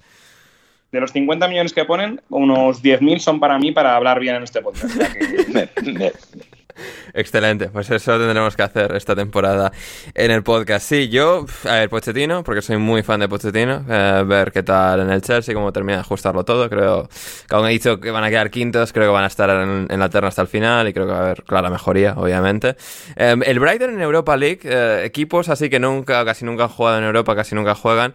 Creo, creo que el Brighton, además con De Servi, un poco creo ese orgullo de querer hacerlo bien en competición europea. Creo que los partidos de Europa League del Brighton van a ser muy interesantes. Que además yo suelo ver Europa League poca, porque es que ya después de todos los podcasts y tal, el jueves queda un poco en plan descuadrado, pero se intentará ver al Brighton. Y Iván Tony, que no lo había pensado, pero que vuelva Iván Tony en, en enero, eh, enfadado, con, con cierta justificación. Em, será interesante ver cómo vuelve al fútbol y tal. Creo, creo que puede ser interesante, aunque también el hecho de que, no sé, veremos si reajustan la sanción o no, que no pueda entrenar con el equipo puede ser eh, bastante grave para que vuelva bien o no a la segunda mitad de temporada. Pero eso creo que va a ser un, factor muy, muy interesante, entre otros muchos, que, que iremos explorando lo largo de esta temporada. Eh, Gonzalo. Sí, eh, Sí, te diste cuenta, Ander, qué, qué, chiquito que es el Fulham, ¿no? O sea, es un club. Sí, siempre se va a enfadar de que no, no, lo hemos comentado. Lo que pasa, a ver, el, nadie ha hablado entre semana. De, este club. Sí, porque yo creo que no. No podemos omitir nada. Ni, ni va a ir para arriba ni va a ir para abajo, o sea. Yo, Igual, de todas formas, Gonzalo... para que cuando lo dije para que se pique eh, Sepe cuando escuche. Sí, sí, entre semana intentaremos eso, tocar un poco más el Fulham, el, yo que sé, el Wolves, eh, West Ham, todos estos equipos ahí en medio, pero pero sí, que no sé. Ah, Héctor, ¿qué quería decir, Héctor? No, que digo que creo que tú estás como yo, a la espera de que Mitro y Harry Kane se vayan para abrir tu caja de, bombas y, y hablar del Fulham todo lo que puedas. Por supuesto. Del Tottenham también, quepa duda. Y del Tottenham también, con Rodri. Ese día tiene que estar Rodri. Igual, sí, igual Rodri es el que menos, ¿eh? De los fanáticos del Tottenham. Sí, pero tú imagínate Rodri eh, viendo su equipo con Richarlison de 9 y el chico de este argentino. Igual. Que, a ver si le dan la visa, ¿eh? Que eso está por ver. Alejo, para, para. Eh, alguien le puede decir a Rodri que, que, pare con los tweets de hacerse el superado con los Harry Kane. lo, tuitea y, está sentado en un rincón de su habitación en Yugoslavia, no sé dónde está. No, está en Galicia, está en una, está rodeada de cabras en, las afueras de Pontevedra o algo así. Sí. Eh, bueno. Ah, lo tuitea mientras se le caen las lágrimas. Rodri, no te hace superado, por favor. Ay, Dios mío. Pues eso, este ha sido el primer episodio de la temporada de alineación indebida. Entre semana volveremos con eso, cosas de Championship, cosas que nos, nos hayan quedado pendientes por aquí. Eh, lo, mencionaremos también, previa de la primera jornada, por supuesto, que, haremos.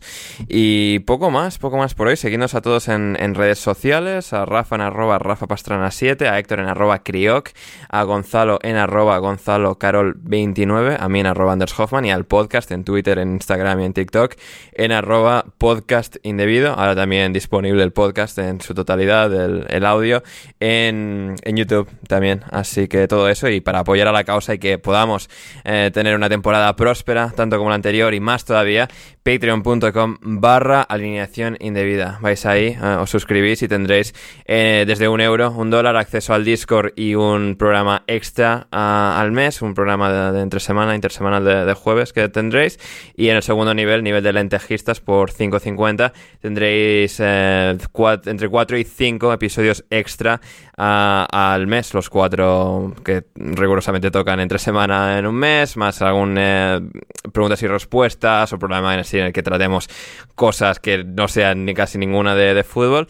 Así que eso es lo que tendréis. Y luego también el tercer nivel, eh, súbditos de Gurbanguly, un programa al mes de análisis profundo de algún equipo, alguna tendencia táctica, cosas así que también tendréis eso en el tercer nivel, eh, súbditos de, de Gurbanguly, pero es suficiente por hoy en alineación indebida. Espero, esperamos que lo hayáis disfrutado y bueno, los presentes y por supuesto los que habéis estado escuchando eh, al otro lado, os apreciamos mucho, así como también a Gonzalo. Gonzalo, gracias por estar con nosotros. Gracias a ustedes chicos, como siempre la pasé muy bien. Muy bien, fantástico. Eh, gracias Rafa. A ti, Ander, a, Gonzalo y a Héctor y evidentemente a, a nuestra querida audiencia que se ha comido como que como dos horas y pico de, pre y yo sí, iba a decir Perdón. Este es un programa que da mucho para la opinión, ¿no? El de que, nos mojemos y tal. Oye, que nos lo hagan saber en comentarios. Ahora que esto va a estar en YouTube, que igual en YouTube es más eh, friendly poner el comentario. Que nos pongan comentarios, que yo lo he hecho en falta. Exacto, exacto. Comenten. Sí, y una, una cosa. Sí o sea, sí fue, un programa muy, muy duro. O sea, yo todavía me estoy recuperando de lo que, lo que le pasó a Calvin Phillips en la final. Ah, no se lo deseo a ningún futbolista, ¿eh? la verdad. Eh, ah, pero bueno, gente, espero que valoren que, hemos tenido la realmente la, eh, las fuerzas para poder continuar pese a lo que le sucedió al pobre de Calvin. Sí, sí. Y em, sí, pues eso. em, la final de la Community Shield que definitivamente se ha jugado em, antes de haber hecho el resto de este podcast. Y eso, Nos segui- ha marcado a todos. co- comentad, comentad y todas esas cosas, gente, en el Discord, en YouTube, eh, en iVoox o en Twitter, donde sea, em, estaremos, estaremos aquí. Y Héctor, gracias. Nada, gracias a, a vosotros tres, gracias a los que han llegado hasta aquí, un placer volver. Y nada, que oh, lo que más queremos en, en YouTube en comentarios son insultos a Ryan Fraser. ¿eh? Yo estoy dispuesto a contarlos, a contestar personalmente a todos ellos como su representante. Y, y nada, que muy contento de estar de vuelta, a ver cómo me recupero de, de- este impactante día. Efectivamente, efectivamente. Y nada, eso, gente, queremos escuchar de vosotros, eh, diciéndonos vuestras predicciones, todas vuestras opiniones de cara al resto de esta, bueno, resto, a toda esta temporada que tenemos por delante. Yo soy Ander Iturralde, muchísimas gracias a todos los que habéis estado al otro lado. Espero de verdad que lo hayáis disfrutado y volvemos entre semana, eh, el próximo jueves, con muchísimo más aquí en Alineación Indebida y hasta que nos volvamos a reencontrar. Entonces, pasadlo bien.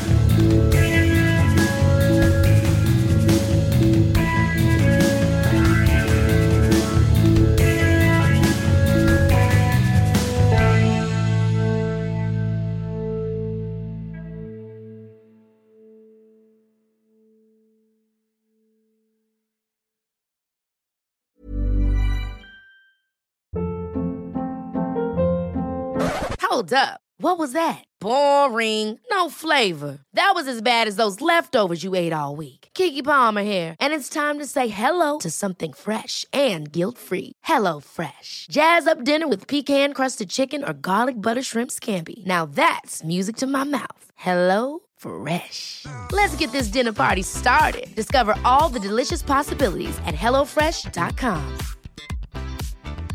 Mom deserves the best, and there's no better place to shop for Mother's Day than Whole Foods Market. They're your destination for unbeatable savings, from premium gifts to show-stopping flowers and irresistible desserts. Start by saving 33% with Prime on all body care and candles. Then get a 15-stem bunch of tulips for just $9.99 each with Prime. Round out Mom's menu with festive rosé, irresistible berry chantilly cake, and more special treats. Come celebrate Mother's Day at Whole Foods Market. Planning for your next trip? Elevate your travel style with Quince. Quince has all the jet setting essentials you'll want for your next getaway, like European linen, premium luggage options, buttery soft Italian leather bags, and so much more. And is all priced at 50 to 80% less than similar brands. Plus, Quince only works with factories that use safe and ethical manufacturing practices. Pack your bags with high-quality essentials you'll be wearing for vacations to come with Quince. Go to quince.com slash pack for free shipping and 365-day returns.